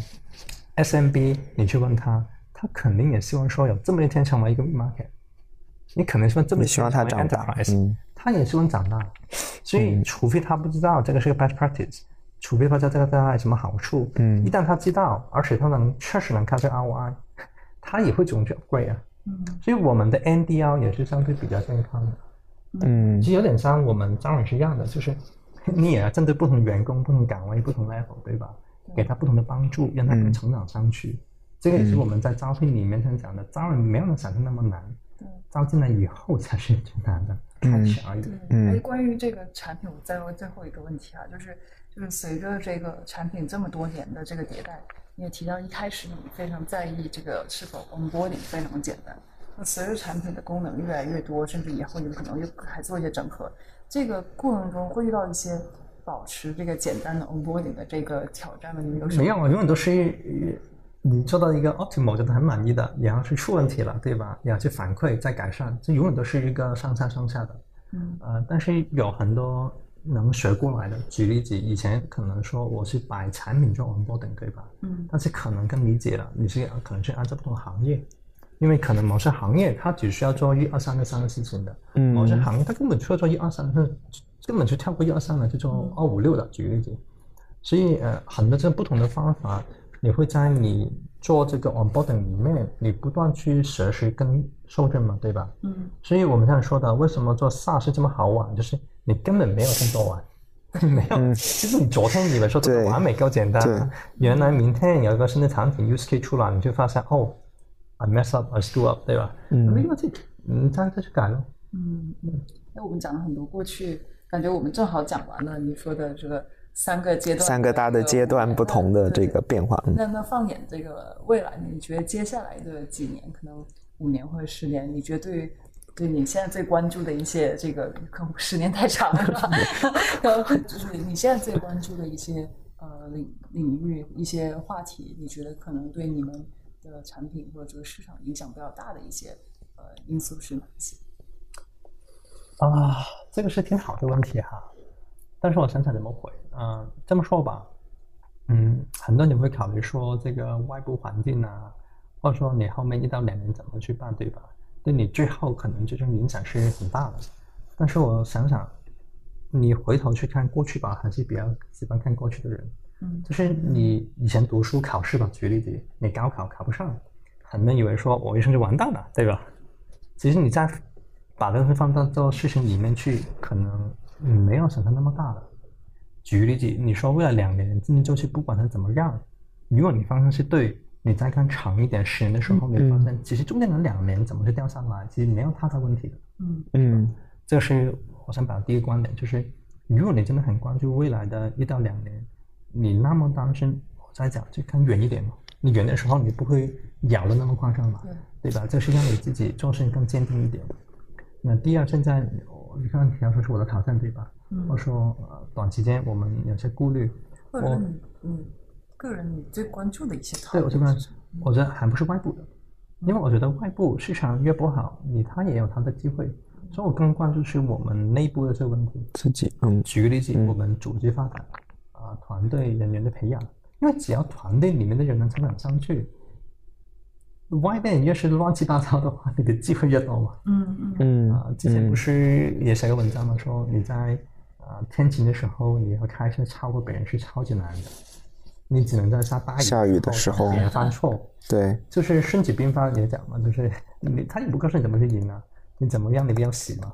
所以现在我花很长时间跟团队，包括现在聊一些很多聊内部的，我很少聊外部市场，对吧？对的对因为我在讲外部市场，你猜不了的，就是方向是对的时候，其实你中间嗯买股票嘛，对吧？你你天天做 day trade，你很辛苦啊。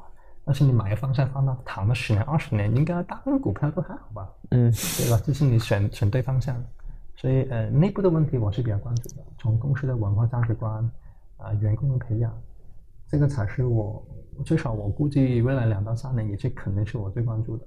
嗯甚至说我会导呃卖我一个场景，就是我好记得 A 轮的时候，就是二零幺三年，我好记得 IDG 投我的时候，他问我问过我一个问题，你需要什么帮助？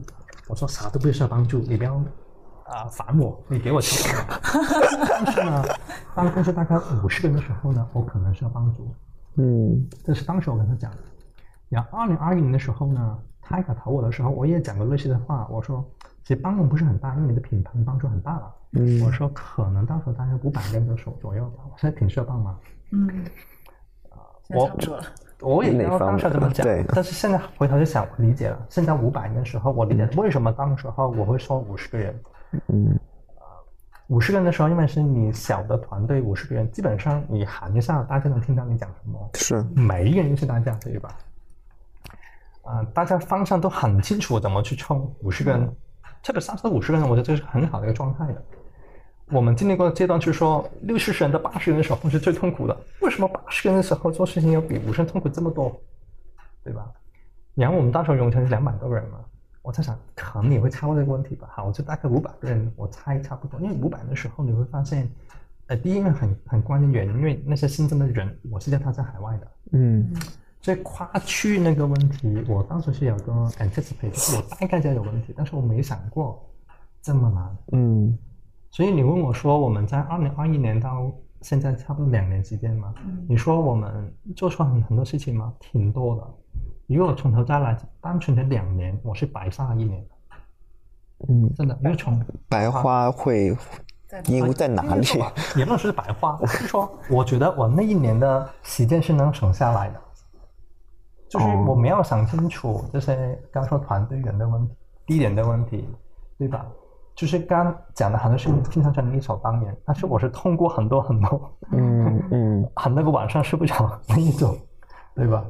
所以你觉得过去一两年，你觉得你做过的一两个对于组织比较重要的决策是什么？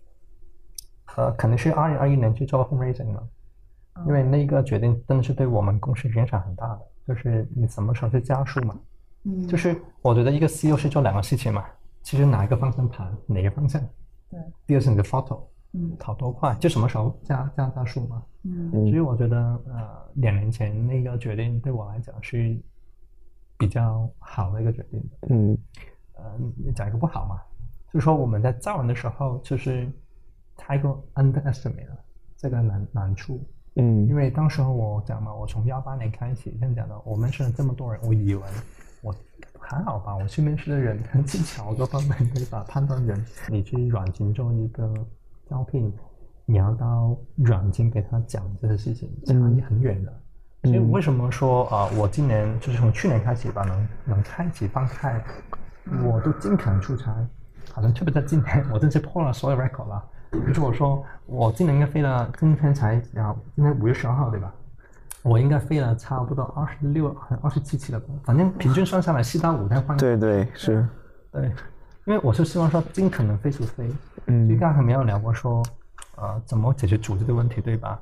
坦诚沟通嘛，怎么坦诚沟通呢？我面对面，没有好的技巧，但是我要我有一个好笨的方法，其实可能大家喜欢可以学一下，就是我喜欢找每一个地方的呃同学去 one on one，嗯。one on one 呢是离开 office 的，我希望跟他们在公司以外地方去走路，嗯。所以呢，我举例子吧，我二月份去加拿大，因为 Toronto 的团队啊、我是第二次去见他们的，七天我走了八十五公里，哇。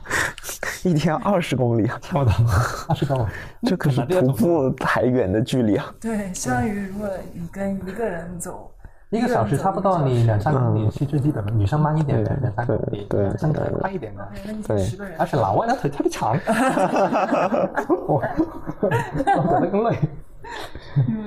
但是这个很重要的，就是我每一次回去的时候，我是发现，当你聊什么内容也是重要的，就是提前的做事准备啊各方面，但是嗯。重点是那个体验，嗯。就是你真能感受到那些，有点像我说嘛，你最捷的方式是跟客户去聊嘛，对吧？你要把组织把它做好，你直接跟跟跟员工去聊啊，对吧？嗯听他的吐槽，跟他讲一下 appreciation 的事情，跟他讲一下我们的问题，甚至我说去让他去 challenge 你很多的问题，他能 private 跟你讲，没有顾虑的。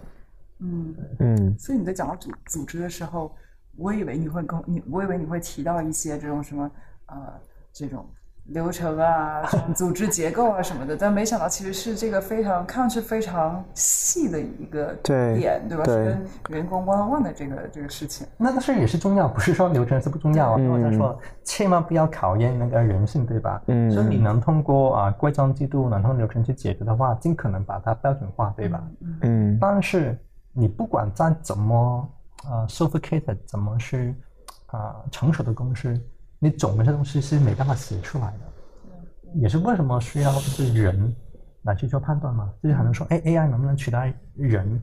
我觉得它能帮助人很多事情，但是嗯实际上我估计还需要一段时间。嗯那正好聊到这个 AI，感觉现在聊聊到 AI。好像也是。对 对对，就是我好奇，就是 Aftership 最近在在内部，就是你们对 AI 有哪些方面的这个讨论？你觉得它有可能对你们有怎样的影响？我先讲一下外部吧，这个产品很有趣，因为反而是外部先找我的，这个能想象，因为特别是 ChatGPT 出来，对吧？那个微信啊或者 email 直接收到很多 email 去问那个问题了，很直接的。到底 ChatGPT 出来是干掉你的还是帮助你的？对，投资人都那么直接。很直接的，就这么句话。啊，这个是啊，这个给你一个反馈吧。啊，内部的话，实际上我们是非常鼓励大家的，甚至说我内部写的文章说，跟他解释一下因为很多同学喜欢他没有用过 ChatGPT 的。嗯。我不说现在，还是当时候刚出来的时候，特别在三点三点五的时候，三点五，啊，还不说三三点零嘛，三点零很多都没有 touch 过。嗯。那三点五，那很多原因吧，特别我们很多团队在国内是吧，比较难，所以我们同学内部呢就很很好意很有意思的事情，他搭了个内部的 ChatGPT，啊，就就让他更方便去提问嘛，啊，不用那么的麻烦。嗯啊，这个第一个他们做的，第二呢，大家现在用这个内部的 ChatGPT 最频繁的场景是什么？内容啊，就是好像很多慢同学很多文案基本上都 ChatGPT。，marketing 的文案，就是说，很多同学找我说内部分享，好像我刚刚举办一期，就说那个叫做啊，讲 business 的 mindset 跟那个 technical 的 mindset 有什么不同？嗯实际上那时候内容都是 ChatGPT 给我们的，都不是我自己写的。你自己是你自己个人是从什么时候开始关注这个？就是三点五他出的那一天，就是出出来我我看那个问题，我说天啊，这个我还能还需要写博客吗？但是还是在写，对，还在写还在写，就是播 podcast 也还是要做的。所以我觉得是这样的哈，我觉得呃呃有点像以前你你你想想吧，就电脑出来，你不会觉得把人干掉了，对吧？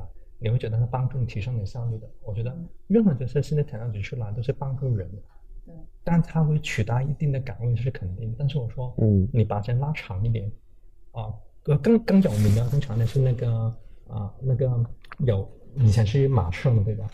汽车车的时候说啊不把人类干掉，对吧？很多岗位就取代了。对但是你回头去看，多了很多新的岗位啊，很多 technician 对吧？，driver 司机也是，一大堆各种各样的问题，甚至说好 AI 出了 autopilot 会干掉很多人，我觉得你把它卖给一个好的工具，把它用好，它才是重点的。嗯所以我们为什么鼓励团队说，我先不说你怎么能放到产品里面去，你没有用过它，先用好对来，没错，用起来，没错我说你你一天都没有用 ChatGPT，等于说一天没有用电脑，你觉得你还在这个世界上吗？嗯对，对吧？对是不是这个道理说？所以我们上次甚至说，我给他鼓励我说，有哪些同学是用那个 ChatGPT 付费版本的嗯，对，啊？他也在同举手，我说没关系，我是送你一年的 subscription。哇，这个还是 嗯，这个结果很有吸引力的，对，他们说好好，人数这么多就好了。五百个账号就贵了，挺多的。对对对，我看小他们，他们这个天，而且我们在五月五月份，应该是五月份吗？我们 hackathon。对对啊，我我们啊五月份啊，我不知道你跟他们公司我刚才看到一个那个 banner 了，对，我们是在应该是去年已经聊这个话题了，说我们要举办 hackathon，但是刚好没想到用什么主题，刚好就是在 r i 出来，我说太好了，这是一个 OK，是你们自己内部的一个。hackathon。对我们内部 hackathon 就是最后有看到什么有啊让还没你印还没还没还没，就是我们哦五月五月底对。五月底，对，所以说我是挺挺期待的，对，对对，我也可以来期待来 参观一下，肯定可以，肯定可以。你刚刚其实刚打断一下，你刚刚提到说，第一个是你让大就是自己内部，你们内部用是先用的自己做了一个内部 chat 这个，对，你先让他知道嘛，让他看到嘛。对，就刚刚说的，就是你不要看小团队的能力，就是你不告诉他怎么做，让体验，他会很多 amazing 的 idea 出来，对，他他会想的很棒。嗯嗯，还有哪还有哪些？你说这个是第一点，还有哪些你们自己现在用起来？啊，但是真的放到我们产品里面去了，嗯因为刚刚讲过说，不管